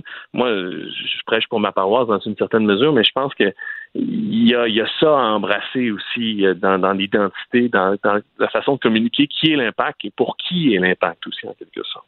Frédéric Laure, on aurait pu continuer comme ça pendant longtemps. C'était très agréable. On va continuer d'écouter, évidemment, les reportages euh, de l'impact euh, à TVA Sport et Tabalado ici, 11 Montréal, en espérant que l'impact se classe comme meilleur troisième. C'est ce qu'on souhaite. Salut là. Bonne journée. Salut, merci. Bye. Jean-François Barry. Deux heures pour décompresser. On va s'entretenir avec Sylvie Séguin, directrice générale de partenaire Santé Québec à propos euh, des événements caritatifs qui sont annulés un peu partout. Euh, puis je, suis bien placé pour le savoir. Ça fait deux ans maintenant que je donne du temps, euh, pour pas dire porte-parole de la fondation de l'hôpital Pierre Boucher. Et j'ai eu quelques discussions avec eux autres depuis le début de la COVID. Et c'est pas facile pour eux autres parce que quand on pense à lever de fonds, on pense à tournoi de golf, on pense à un souper d'huîtres, on pense à un souper spaghetti, on pense à une course de boîte à savon. Peu importe les, les, les façons de de, recueillir des sous. Et là, c'est très, très, très difficile pour ces fondations-là d'aller chercher des sous entre 30 et 70% des dons en moins présentement. On va en discuter avec euh, Madame Séguin. Bonjour, Madame Séguin. Bonjour, Monsieur Barry. Merci de me recevoir. Ben, ça me fait grand plaisir euh, parce que dans, toute cette mouvance, euh, on essaie de se sortir la tête de l'eau nous-mêmes en premier, notre compagnie en deuxième. On oublie un peu, malheureusement, les, les différentes œuvres caritatives. Oui, mais comme vous l'avez mentionné, c'est tout à fait le défi qui est devant nous. Je vous dirais que pour Partenaires Santé Québec et nos 16 membres, ce sont 16 organismes caritatifs des plus reconnus. Euh, parmi mes membres, je vous les nommerai pas tous, mais il y a la Société canadienne du cancer, il y a Cœur et AVC, l'Association pulmonaire, sclérose en plaques, Parkinson, Fédération Alzheimer. Enfin bref, tous ces gens-là sont dans la même situation. Comme nous tous, on doit se réorganiser. Mhm. On doit trouver des nouvelles façons.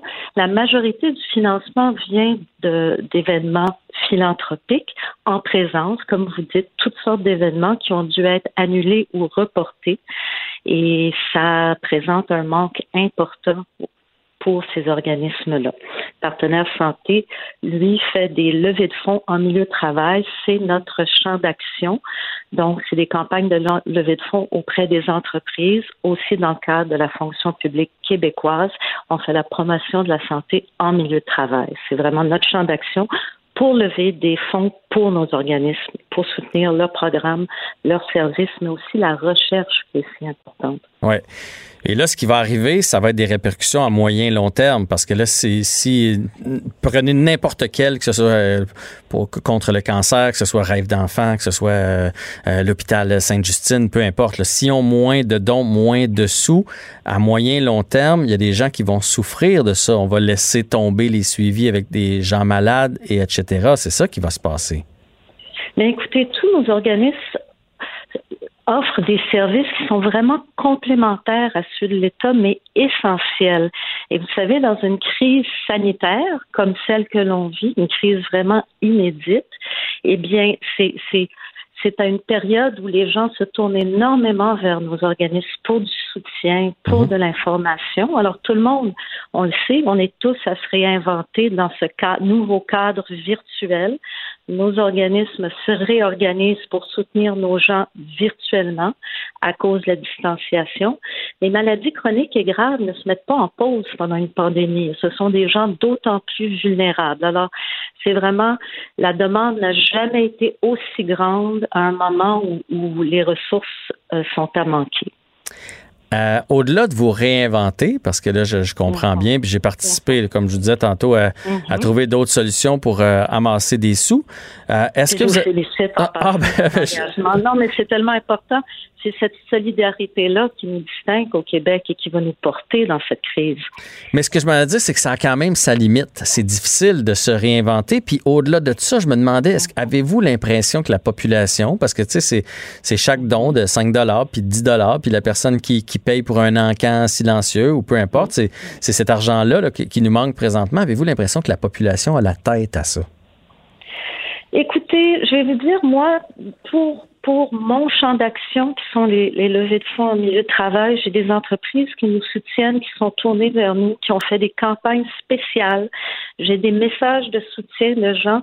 Nous, c'est beaucoup par déduction à la source. Alors, c'est des employés qui, ont une retenue euh, à la source pour Partenaires Santé ou un de nos membres dans le cadre d'une campagne et qui nous écrivent et qui nous disent, écoutez, nous, on est tellement chanceux, on a un bon emploi, on a un salaire garanti et, et c'est notre obligation de redonner. Ça, ça me donne l'espoir, mais c'est sûr que tout le monde est dans de l'incertitude économique et les entreprises également. Alors oui, c'est très préoccupant. Mais bref, si on a la chance de le faire, si jamais on l'offre au bureau puis qu'on se sent présentement à l'aise financièrement, ça peut être une, belle idée de redonner à la société. Puis vous parliez des entreprises parce que ça aussi, j'ai pu comprendre à travers les levées de fonds que j'ai faites que pour chaque euh, chaque fondation a ses grands donneurs hein, qu'on appelle ceux qui sont là événement après événement puis qui, euh, qui, qui donnent puis qui quand on a un cellier à faire tirer puis qu'on essaie de faire monter la mise là, il y a ce monsieur là qui a beaucoup de sous qui lève sa main puis qui fait garde. Je vais tu sais je vais je vais compenser le manque à gagner. Eux autres aussi, j'imagine que sont un peu moins là parce qu'il y a plusieurs compagnies qui sont en, danger présentement, en détresse.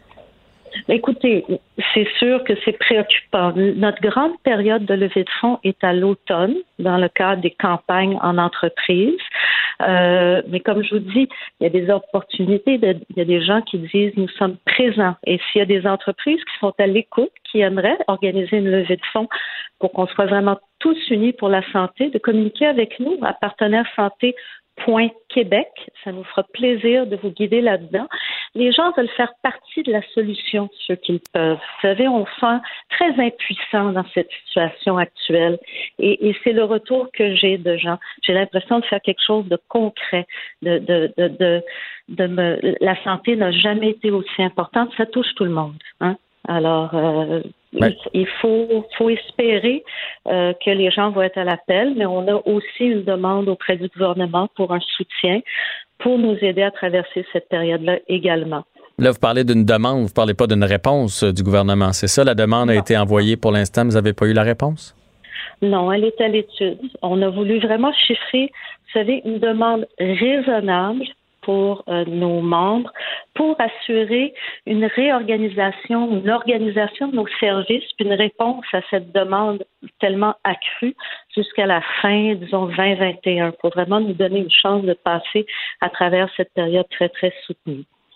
OK. Fait que, bref, là, euh, vous avez lancé l'appel partenaire santé.québec. C'est bien ça. Si les gens, présentement, vous, vous avez perdu votre emploi, vous avez du temps à donner, vous avez envie, peu importe la façon de, de, de contribuer pour euh, ramasser des sous pour une fondation, pour une cause, ben, vous pouvez euh, contacter ces gens-là, puis vous allez les aider à organiser leur événement.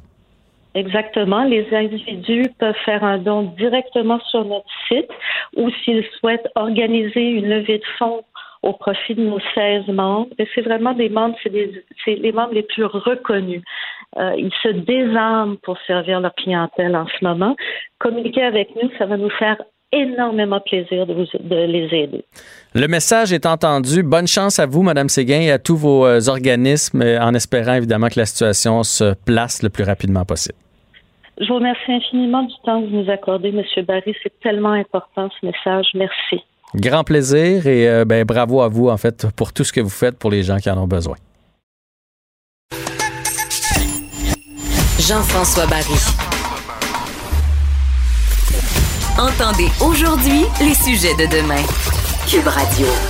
Est-ce qu'on est satisfait? Mais je pense qu'on ne peut pas être satisfait d'un dénouement où il y a trois personnes qui ont perdu la vie. On souhaitait tous et toutes retrouver les fillettes en santé. Ça n'a malheureusement pas été le cas. Par contre, je peux vous dire aujourd'hui, vous savez, on a à tous les jours, les enquêteurs, les gens qui étaient, euh, qui étaient décisionnels dans ce dossier-là, se remettaient en question, se reposaient des questions, réévaluaient chacune des stratégies. À tous les jours, ça s'est fait. Et évidemment, comme dans toute opération policière, à la fin de celle-ci, il y a un post-mortem qui va être fait. Et on va réévaluer tout ce qui a été fait. Puis on n'a absolument pas la prétention d'être parfait. Par contre, je peux vous dire qu'aujourd'hui, on a la certitude que tout ce qui pouvait être fait a été fait, malgré que le résultat n'est pas celui qu'on aurait souhaité avoir. Vous aurez compris, c'est bien évident. C'est la voix de Guy Lapointe, euh, responsable des communications à la SQ, qui a pris la parole aujourd'hui pour expliquer ce qui s'est passé en quatre étapes. Je vous les résume si vous n'étiez pas là au début de l'émission.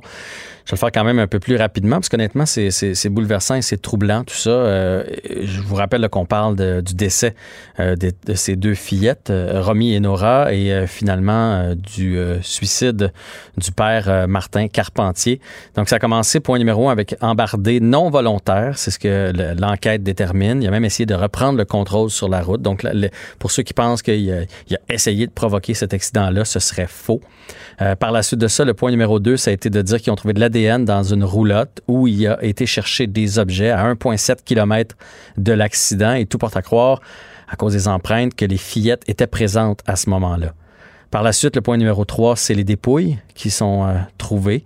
Euh, les deux petites filles euh, qui ont probablement été blessées lors de l'accident, mais c'est pas ça qui les a tuées. Ils ont été tués de façon violente avec un objet contondant, donc tout laisse présager que c'est par le père.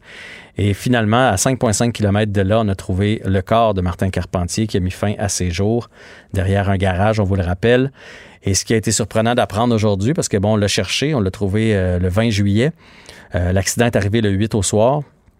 C'est que le 9 juillet, euh, tout était fait. Donc, pour ceux qui pensent que si on l'avait trouvé avant, peut-être que le 9 juillet, tout était fait. Les petites filles avaient été assassinées et le père s'était enlevé la vie. Euh, on va en parler, on va analyser tout ça euh, dans les euh, prochaines secondes, cette situation qui a, bouleversé et, choqué tout le monde avec Daniel Cléroux, analyste en intervention policière. Bonjour, Monsieur Cléroux. Bonjour, M. David. vous avez entendu le point de presse comme moi. quelle est votre première réaction là-dessus? Bien, première réaction, c'est événement triste dans le fait qu'on a tous pensé et cru qu'on aurait eu une chance de retrouver les petites filles et le père avant qu'il se passe de quoi, alors que à partir du moment où l'alerte Amber a été déclenchée, finalement, tout était terminé. Donc, euh, là, ce que vous me dites, parce que tantôt, j'étais pas, j'étais pas certain, puis là, je t'en nombre depuis euh, trois heures. Donc, quand l'alerte Amber a été déclenchée, les fillettes étaient déjà décédées? C'est ce que vous me dites? Oui selon ce qu'on apprend, selon l'information, tout, est, tout s'est, passé avant même que l'alerte en bas soit déclenchée, parce que rappelez-vous que l'accident est arrivé aux alentours de 21 heures et que l'alerte en a été déclenchée vers les 15 ou 16 heures, je pense, le lendemain, le, lendemain, si je ne me trompe pas. Donc, c'était presque 18 heures plus tard. C'était beaucoup trop long pour une alerte en mais on n'avait aucun motif laissant croire que les enfants pouvaient être en danger de mort, puisque tout le monde disait c'est un bon père, euh, il est parti faire euh, une commission avec les enfants, il les a amenés manger une crème glacée. Et ce qu'on pouvait croire, c'était que, bon, soit qu'ils étaient partis vers un hôpital, peut-être, euh, quelqu'un les aurait ramassés sur la route pour les escorter, pour les soigner, pour les aider. Et encore là, au niveau de la famille, on pensait pas qu'il y avait un risque pour personne, alors que c'était déjà terminé. Mais euh, moi, hier, j'ai parlé avec un psychiatre euh, qui, est spécialisé dans, ce genre de, cas-là, M. Chamberlain, qui a travaillé euh, à l'Institut Pinel, et c'est exactement ce qu'il me disait. Il y a eu probablement un élément déclencheur lors de l'accident, puisqu'avant, rien ne laissait croire que ce monsieur pouvait faire ce genre de geste-là. Il y avait une, copine à ce moment-là, il, était père de, des enfants, même la mère des enfants tu a, pas signalé comme, comme quoi c'était devenu un danger. Donc, c'est un peu facile aujourd'hui de critiquer le fait qu'on n'ait pas lancé l'alerte Amber plus rapidement? Ben, vous savez, moi, dans mon cas, lorsqu'on m'a demandé d'analyser au début, je disais l'alerte Amber a été déclenchée tard, mais il faut toujours retenir qu'il y a toujours les quatre critères pour déclencher l'alerte Amber. Et les critères n'étaient pas là. Même la mère avait été contactée, puis elle n'avait aucune inquiétude envers Martin Carpentier. Euh, sa conjointe avait pas non plus d'inquiétude envers lui. Il n'y avait pas de signaux qui, laissaient croire qu'il pouvait être dépressif à un point tel d'agresser ses enfants ou, de les tuer. Donc, il n'y avait pas de raison de déclencher l'alerte Amber. Lorsqu'ils l'ont déclenché, c'est parce que là, vraiment, il n'y avait plus rien qui marchait dans l'histoire. C'était carrément impossible de penser qu'il y avait eu un accident, qui s'était peut-être fait aider, et que là, tout d'un coup, il ne donne pas signe de vie. Là, ça, ça marchait plus dans l'histoire, et c'est de là que l'alerte Amber a été déclenchée. Euh, est-ce que vous avez trouvé ça euh, déplorable tantôt d'entendre la première question, parce que ça, j'ai écouté le point de presse à 2h30. La première question, ça a été sur le travail, pour voir si les policiers étaient satisfaits de leur travail. Et la réponse a été sans équivoque là, de M. Lapointe de dire on peut pas être satisfait, il y a eu trois, trois décès. On peut pas être satisfait, mais on a l'impression d'avoir tout fait. Euh, c'est un peu déplorable de voir qu'on remet toujours en cause le travail des policiers. Effectivement, c'est déplorable. C'est surtout déplorable dans le sens que vous savez, à peu près dans n'importe quel crime, n'importe quel meurtre, on peut pas on peut pas les prévoir, ces choses-là. Les gens, euh, ils ont de la préméditation ou les gens, tout d'un coup, comme dans son cas, lui, si on pourrait prendre une expression de mon domaine, il a sauté une coche. Là. Mhm. Et là, tout d'un coup, ben, il a, il, a tué ses enfants. On peut pas prévoir ça. Puis on peut pas le savoir non plus. Vous savez, je dis souvent, dans les cas de suicide, on dit Comment ça se fait que je ne l'ai pas vu? Comment ça se fait que je ne l'ai pas vu? Il m'avait donné des signes, mais on, les gens ne le voient pas. Donc, c'est pareil dans ce cas-là. Est-ce que l'enquête va démontrer qu'au niveau de la famille, il y avait des indices qui auraient pu laisser croire qu'il était dépressif? Peut-être qu'on va apprendre ça par la suite. Le coroner va faire son bout d'enquête là-dedans. La Sûreté du Québec va continuer à faire son bout d'enquête là-dedans. Mais euh, il y a des fois que je suis capable de dire que dans notre milieu, il y a des choses qui ne sont pas bien faites. Là, dans ce cas ici, je pense que ce qui avait été, ce qui a dû être fait, a été fait. Malheureusement, euh, trop peu trop tard. Ouais, trop peu trop tard. Euh, euh, je, veux dire, tu sais, l'infrarouge, les drones, il y avait des policiers sur place. On a visité comme 700 euh, différentes demeures, euh, camps de, chasseurs, roulottes. Puis je suis certain, je veux dire, six mois, ça m'a touché. Puis a des fois, quand je finissais d'écouter des nouvelles, je me disais, je me demande, il est où? Si moi, je pensais à ça, je suis certain que ces policiers-là qui travaillaient sur les lieux le jour même retournaient dans leur voiture le soir ou avant de s'endormir, puis pensaient encore à ce dossier-là. Il y a personne qui a pris ça à la légère. Ça, c'est sûr et certain. Dites-moi, euh, est-ce que vous êtes capable de me dire comment ça se fait que ça a été si long de trouver le corps de Martin Carpentier? Parce que dans le fond, on s'est promené quand même près de ce secteur-là. Oui, sauf qu'on avait établi un, périmètre euh, de recherche dans lequel euh, ils étaient convaincus, selon les indices et les informations qu'ils avaient, que ça aurait dû être dans ce périmètre-là, le fameux périmètre de 50 km carrés. Sauf qu'il était un petit peu à l'extérieur de ce périmètre-là. Mais vous savez, 50 km c'est 10 km par 5 km. C'est 8 par 6. C'est pas tellement grand, tout dépendant comment il a été fait. Et lui était juste un peu à l'extérieur de là. On retrouve les enfants et Martin Carpentier à 5,5 km de distance.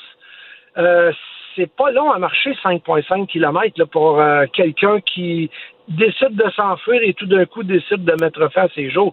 Peut-être que la première place où ce qu'il voulait mettre fin à ses jours, il n'y en avait pas d'arbre assez haut. Là. Je n'ai pas ce détail-là de l'enquête, mais finalement, on on n'est pas passé à côté, on avait établi un périmètre. Il ne faut pas oublier que tout était fait avant même que les recherches soient faites. Et il y avait quand même du support ou de la demande qui avait été faite à la population de vérifier aux alentours de certains bâtiments est-ce que vous voyez quelque chose d'anormal? Bien, probablement, à l'arrière du bâtiment où ce qui a été retrouvé, les gens ont peut-être vérifié. Mais ce qu'on dit souvent, on regarde à terre, on regarde pas dans les airs, et là, il était accroché à un arbre. Oui, oui, puis tu sais, en région, des fois, on a un plus, un plus grand terrain. Là. Euh, moi, c'est sûr que si avait été en arrière de mon cabanon, je l'aurais trouvé. Je n'ai pas un grand terrain, mais des fois, il y en a qui ont des, des arpents. Là. Euh, tu sais, euh, c'est, grand et la personne, de ce qu'on apprenait aujourd'hui, n'avait pas vu qu'il manquait une échelle dans son garage parce qu'il y en a plusieurs. Probablement que s'il s'était rendu compte de ça plus vite, on l'aurait trouvé plus vite mais ça aurait rien changé à l'histoire. Même si on l'avait trouvé le 12 juillet, à part qu'on aurait sauvé du temps, ça changeait absolument rien au dénouement. Tout à fait. Et puis, euh, quand on dit que la, police a, pas fait, aurait peut-être pu en faire plus, il y a tellement de de, points techniques qui ont été déployés, les hélicoptères, les drones, mais on cherchait, on cherchait quelque chose qui était supposé vivant, mais qui était mort. Fait que donc, euh, ça dégage pas de chaleur. Les drones ne voyaient rien parce que ça bougeait pas. La végétation devait obstruer beaucoup la visibilité. Si quelqu'un bouge, on va voir, mais ça bougeait pas parce que tout le monde était décédé. Fait que malheureusement, euh, euh, moi, je blâme pas du tout la Sûreté du Québec quand je leur dis, je pense que par compassion, M. Lapointe a dit, on n'est pas content. On n'est jamais content de retrouver un mort ou quelqu'un qui s'est fait tuer. On n'est jamais content de ça. Oui. Puis, tu sais, le, 5 par 10, euh, on, a, appris là, que dans le fond, ils ont trouvé ses sandales, donc il était nu-pied.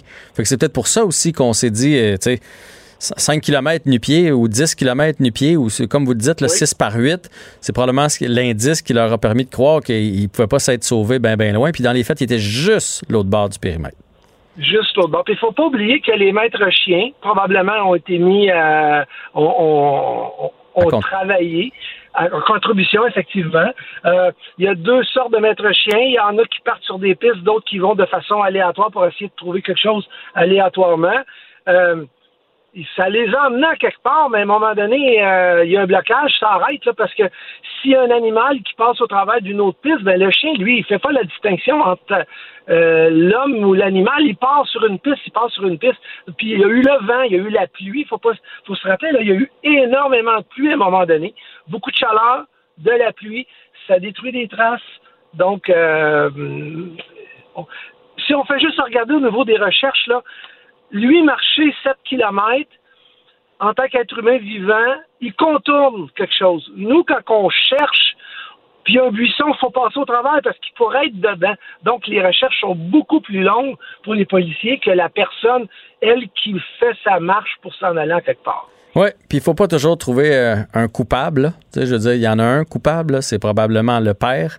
Sinon, après ça, c'est pas de la faute des policiers ce qui est arrivé. Ils ont eu même pas 24 heures pour réagir. Puis je me souviens très bien, j'étais en onde ici quand l'alerte Amber a été lancée, puis on se demandait un peu pourquoi. Puis là, on a appris que c'était le lien avec cet accident-là. Puis fait que c'était difficile pour eux autres dès le départ de faire, hey, il les a enlevés, puis il est en train de les tuer, il faut courir après. Là, c'est pas le premier réflexe qu'on a. Fait qu'à un moment donné, euh, c'est sûr que c'est triste. On aime ça avoir euh, comprendre, on aime ça pouvoir mettre un, doigt sur le coupable, mais parfois, euh, parfois c'est pas les, les policiers puis, je ne sais pas si vous avez remarqué comme moi, M. Clérou, mais la première fois que M. Lapointe a parlé du fait qu'il n'était pas satisfait puis qu'il espérait retrouver les deux fillettes vivantes, pour, voir à quel point je pense qu'émotivement les policiers étaient impliqués, il n'a pas parlé du père le premier coup.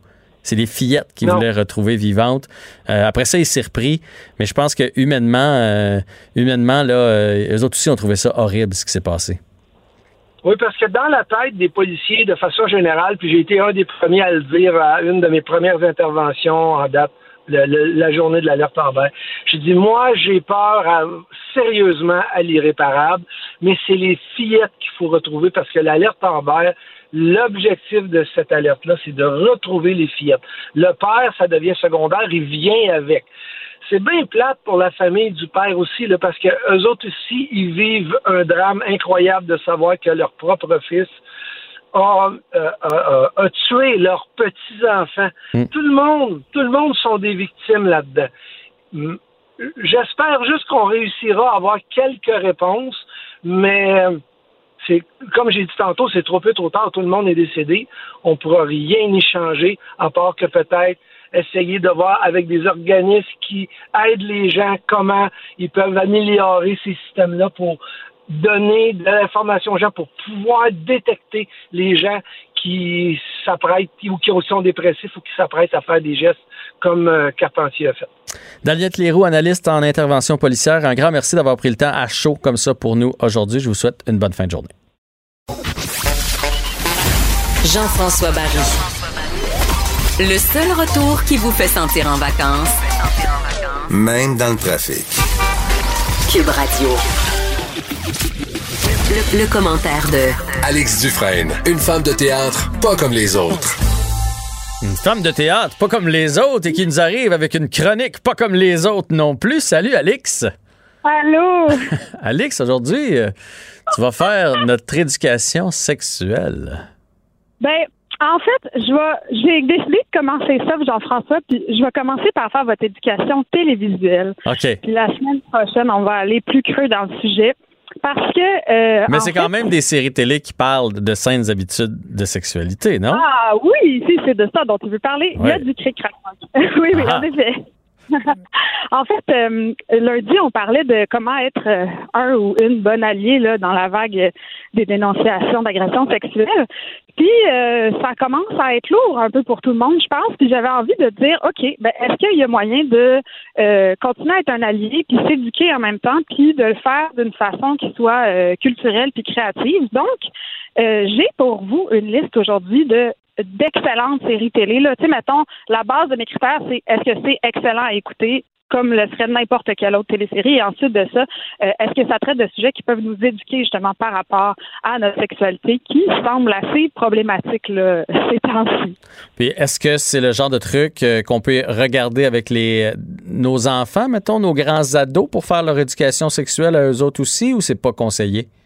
Oui, il y en a que oui, puis il y en a d'autres que même moi j'ai de la misère à écouter, mais moi je suis particulièrement moumoune. Fait que je laisserai ça à la discrétion de chacun, mais il y en a une qui définitivement pour moi euh, devrait même être écoutée avec euh, les ados. Euh, c'est Sex Education. Je sais pas si tu la connais, celle-là est quand même assez connue. C'est une série euh, de Netflix, une série Non. britannique. Là, tu Dès, dès qu'il y a le mot sexe, ma blonde me laisse pas regarder. Fait que j'ai pas vu Sex Education. fait que toi aussi, t'as un contrôle parental là, dans le fond, Ouais. à la maison. Moi, j'ai un contrôle marital. C'est pas pareil. il y a un petit bouton bloqué, puis là, tu connais pas le mot de passe. c'est ça. Non, non, mais vas-y avec Sex Education. Euh, pour être bien honnête, je l'ai vu passer et je crois même que mes enfants l'ont regardé. Ben, écoute, ils ont quel âge tes enfants? 15 et 17. OK. Ben, je pense que c'est vraiment tant mieux, puis je t'encouragerais vraiment à l'écouter. Et même avec ta blonde qui va voir qu'en fait, c'est une série qui fait du bien à tout le monde. C'est vraiment euh, euh, une feel-good série, en fait, qu'on pourrait dire. Ça fait le portrait, en fait, euh, assez réjouissant d'une euh, d'une famille dysfonctionnelle, comme, comme il y en a beaucoup. C'est une mère qui est jouée par Gillian Anderson. On se souvient de, de cette actrice formidable qui interprétait. Là, je veux-tu me tromper, mais c'est Scully dans Mulder et Scully, non? Gillian Anderson. Là, tu me perds, là. Là, tu me perds. Puis je, oui. là, je suis rendu sur Netflix pour essayer de voir la- la- le, le- comme le, le logo de la série. Puis effectivement, là, je, mes enfants, j'ai vu ça dernièrement dans euh, récemment visionné. Donc, il y a quelqu'un à la maison qui a regardé ça. A je, regardé ça. Ouais, mais je ne connais pas l'actrice dont tu me parles. OK. Ben, euh, tu, tu vas, tu vas la reconnaître euh, quand je t'enverrai la, la vidéo. En fait, ce qui est intéressant avec cette série, c'est justement Gillian Anderson joue une mère euh, d'un adolescent qui est sexologue et qui est très, très à l'aise et ouverte avec la sexualité, un peu trop au goût de son fils, qui lui va développer un espèce de petit euh, challenge au niveau justement de la sexualité. Il sera pas capable de se masturber. Donc, pour lui, le sexe, c'est comme une espèce de gros tabou vraiment traumatisant, alors qu'à la maison, sa mère, elle, c'est tout voile dehors, puis elle veut en parler, puis tout ça. Mhm. Donc, il y a comme ça commence comme ça et on se rend compte en fait que l'école secondaire où il va tous les ados ou presque ont des questionnements, ont des problèmes avec leur avec leur sexualité, que ce soit des questions par rapport à leur orientation sexuelle, aux tailles de leur pénis, à comment faire l'amour, à se poser des questions et par euh, toutes sortes d'entreprises, il devient en quelque sorte le sexologue illégal de l'école, c'est-à-dire qu'il va dans les toilettes désinfectées et je pense pour la somme de quelque chose comme 5 dollars, euh, il donne des conseils aux élèves. Et c'est vraiment euh, c'est vraiment assez euh, assez charmant en fait parce que c'est c'est comme du bonbon visuellement. Là. Ça se passe dans la campagne anglaise. Euh, je sais, les costumes sont de toutes les couleurs. C'est absolument magnifique. Mais en même temps, ça parle de sujets qui sont difficiles, qui peuvent être des fois abordés d'une manière maladroite. Et Laurie Nunn, qui est euh, l'autrice de ça, a fait comme une assez fine et complète éducation là, pour les jeunes générations. Euh, en fait, qui parle d'amour, d'amour de soi, d'amour de l'autre, d'amour puis de tolérance. Puis on voit beaucoup de séries de jeunes qui se passent dans les écoles. Il y a beaucoup de bitchage, mais là, ce qu'on voit dans cette série-là, c'est aussi beaucoup de tendresse. OK, Puis ça, c'est, ça, une bonne, ça c'est une fait- bonne idée de jumeler les deux. Oui, c'est ça. Tu sais, il y a comme une mise en pause là, des atrocités de ce qui se passe, puis on se laisse submerger par la compassion puis la sincérité, puis justement cette espèce d'entraide qui naît du fait que tout le monde est gêné à propos d'une question qu'il y a ou d'un challenge sexuel qu'il y a, puis que là tout d'un coup on peut en parler, puis ça prouve que parler fait du bien. Donc c'est vraiment une belle série. Ça c'est la première que je recommande à absolument tout le monde avec Donc- des enfants en âge de voir des scènes un petit peu crues des fois. Sex Education, puis je suis allé voir le Gillian Anderson. Oui, oui, je la connais finalement. Mais moi, c'est- je suis plus photo. Je la bien. de X-Files. Oui, oui, je, je la replace, là. Très jolie. Il y a une autre série. euh, je commence avec, euh, je commence avec les plus soft. Ok, on va dire, on va aller dans cet ordre-là, euh, qui s'appelle I May Destroy You, qui est une série produite par HBO. Puis, comme d'habitude, moi, je trouve que HBO c'est d'une grande, grande, grande qualité pour les téléséries. C'est Mhm. vraiment souvent là-dedans que je vais piger. C'est une série d'épisodes d'une demi-heure. C'est franc, c'est provoquant. Puis ça explore la question du consentement sexuel, justement. Et ça parle, en fait, euh, c'est une histoire vécue, ou en tout cas inspirée d'un fait vécu de euh, de Michaela Coel, qui a écrit et qui joue dedans, qui est une actrice euh, noire, et qui parle du fait que dans une soirée entre amis, elle a perdu la mémoire parce qu'elle a probablement été euh, droguée et agressée. Et c'est son retour, en fait. Toute la, série explore, explore comment vivre avec cette affaire-là après. Mais ce qui est intéressant, c'est que c'est une série qui est une comédie dramatique. Donc, il y a des scènes humoristiques, il y a des scènes qui sont plus dures, mais c'est comme une façon de dire, ben la vraie vie, il y a de tout. Quand on vit un trauma, on ne devient pas juste une victime, on ne devient pas juste la personne qui a été agressée, mais on est euh, une complexité d'autres choses. Puis elle, elle, vit ça dans, c'est ça, elle n'est pas juste définie par son agression. Ouais.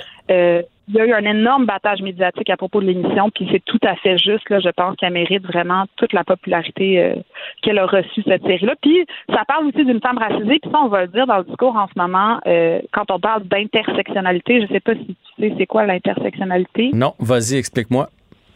L'intersectionnalité, c'est que quand tu es discriminé, tu peux être discriminé euh, pour plus d'une chose, en fait. Donc, une femme va être racisée, donc une femme noire ou une femme, euh, je dis n'importe quoi, marocaine, euh, va vivre de la discrimination intersectionnelle parce que non seulement elle va pouvoir être euh, plus vulnérable parce qu'elle est une femme, mais elle peut être aussi, en plus de ça, discriminée parce qu'elle est noire. Et là, ce qu'on dit, en fait, dans le mouvement d'énonciation, c'est oui, on, on parle beaucoup des femmes, celles qui sont visibles, sont blanches, mais pensez aussi aux femmes handicapées, aux femmes euh, pauvres, et donc les gens qui vivent une intersectionnalité au niveau des discriminations. Et là, dans I May Destroy You, je trouve qu'il y a une, une combinaison des deux qui nous montre justement euh, un univers auquel, en tout cas, moi, j'ai pas vraiment accès parce que c'est pas. Ben non.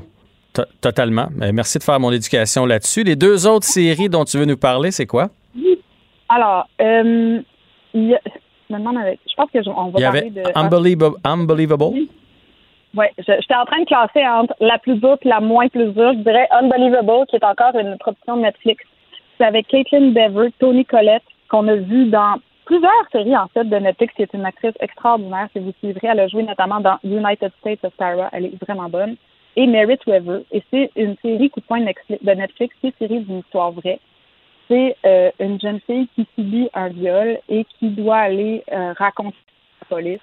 Et c'est vraiment un processus glaçant de réalisme. Quand on parle de pourquoi les victimes veulent pas parler puis passer à travers le processus judiciaire, on la voit où elle est obligée de répéter à nauseam, à l'écrit, à l'oral, son supplice après euh, chaque nouvel interlocuteur, les policiers, l'entourage qui commence à douter, il n'y a pas de trace de l'ADN, on remet son témoignage en question et deux enquêteurs femmes, je ne sais pas si on peut enquêter, en tout cas, deux enquêteurs femmes, euh, se mettent à la recherche de ce suspect-là et euh, ce qui est vraiment extraordinaire là-dedans, c'est justement qu'on parle des conséquences désastreuses du victim blaming à travers une machine à suspense vraiment là, euh, bien montée. Euh, t'as, t'as des frissons du true crime qui viennent te chercher. Donc, c'est vraiment monté comme une série avec euh, cet aspect-là là, de parler de, de, de pas croire les victimes que ça peut créer comme dommage. OK. Et la dernière, rapidement, c'est quoi? Ça s'appelle When They See Us. C'est une histoire en 89 de cinq ados à Harlem, euh, qui, euh, cinq ados blacks de 14 à 16 ans qui ont été injustement emprisonnés en, en se faisant accuser d'avoir violé une joggeuse. Il y a un documentaire là-dessus parce que c'est une histoire vraie et ils en ont fait euh, une télésérie. C'est très dur. C'est Oprah Winfrey et Robert De Niro qui produisent. D'accord. qualité. Je recommande si vous avez le cœur bien accroché d'aller voir ça. See us. Merci beaucoup, Alex Dufresne, et on se retrouve vendredi. Bonne journée à toi. Merci.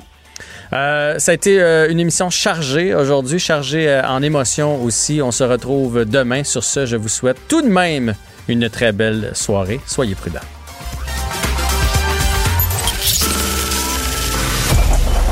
Cette émission est maintenant disponible en podcast. Rendez-vous dans la section balado de l'application ou du site cube.radio pour une écoute sur mesure en tout temps. Cube Radio, autrement dit. Et maintenant, autrement écouté.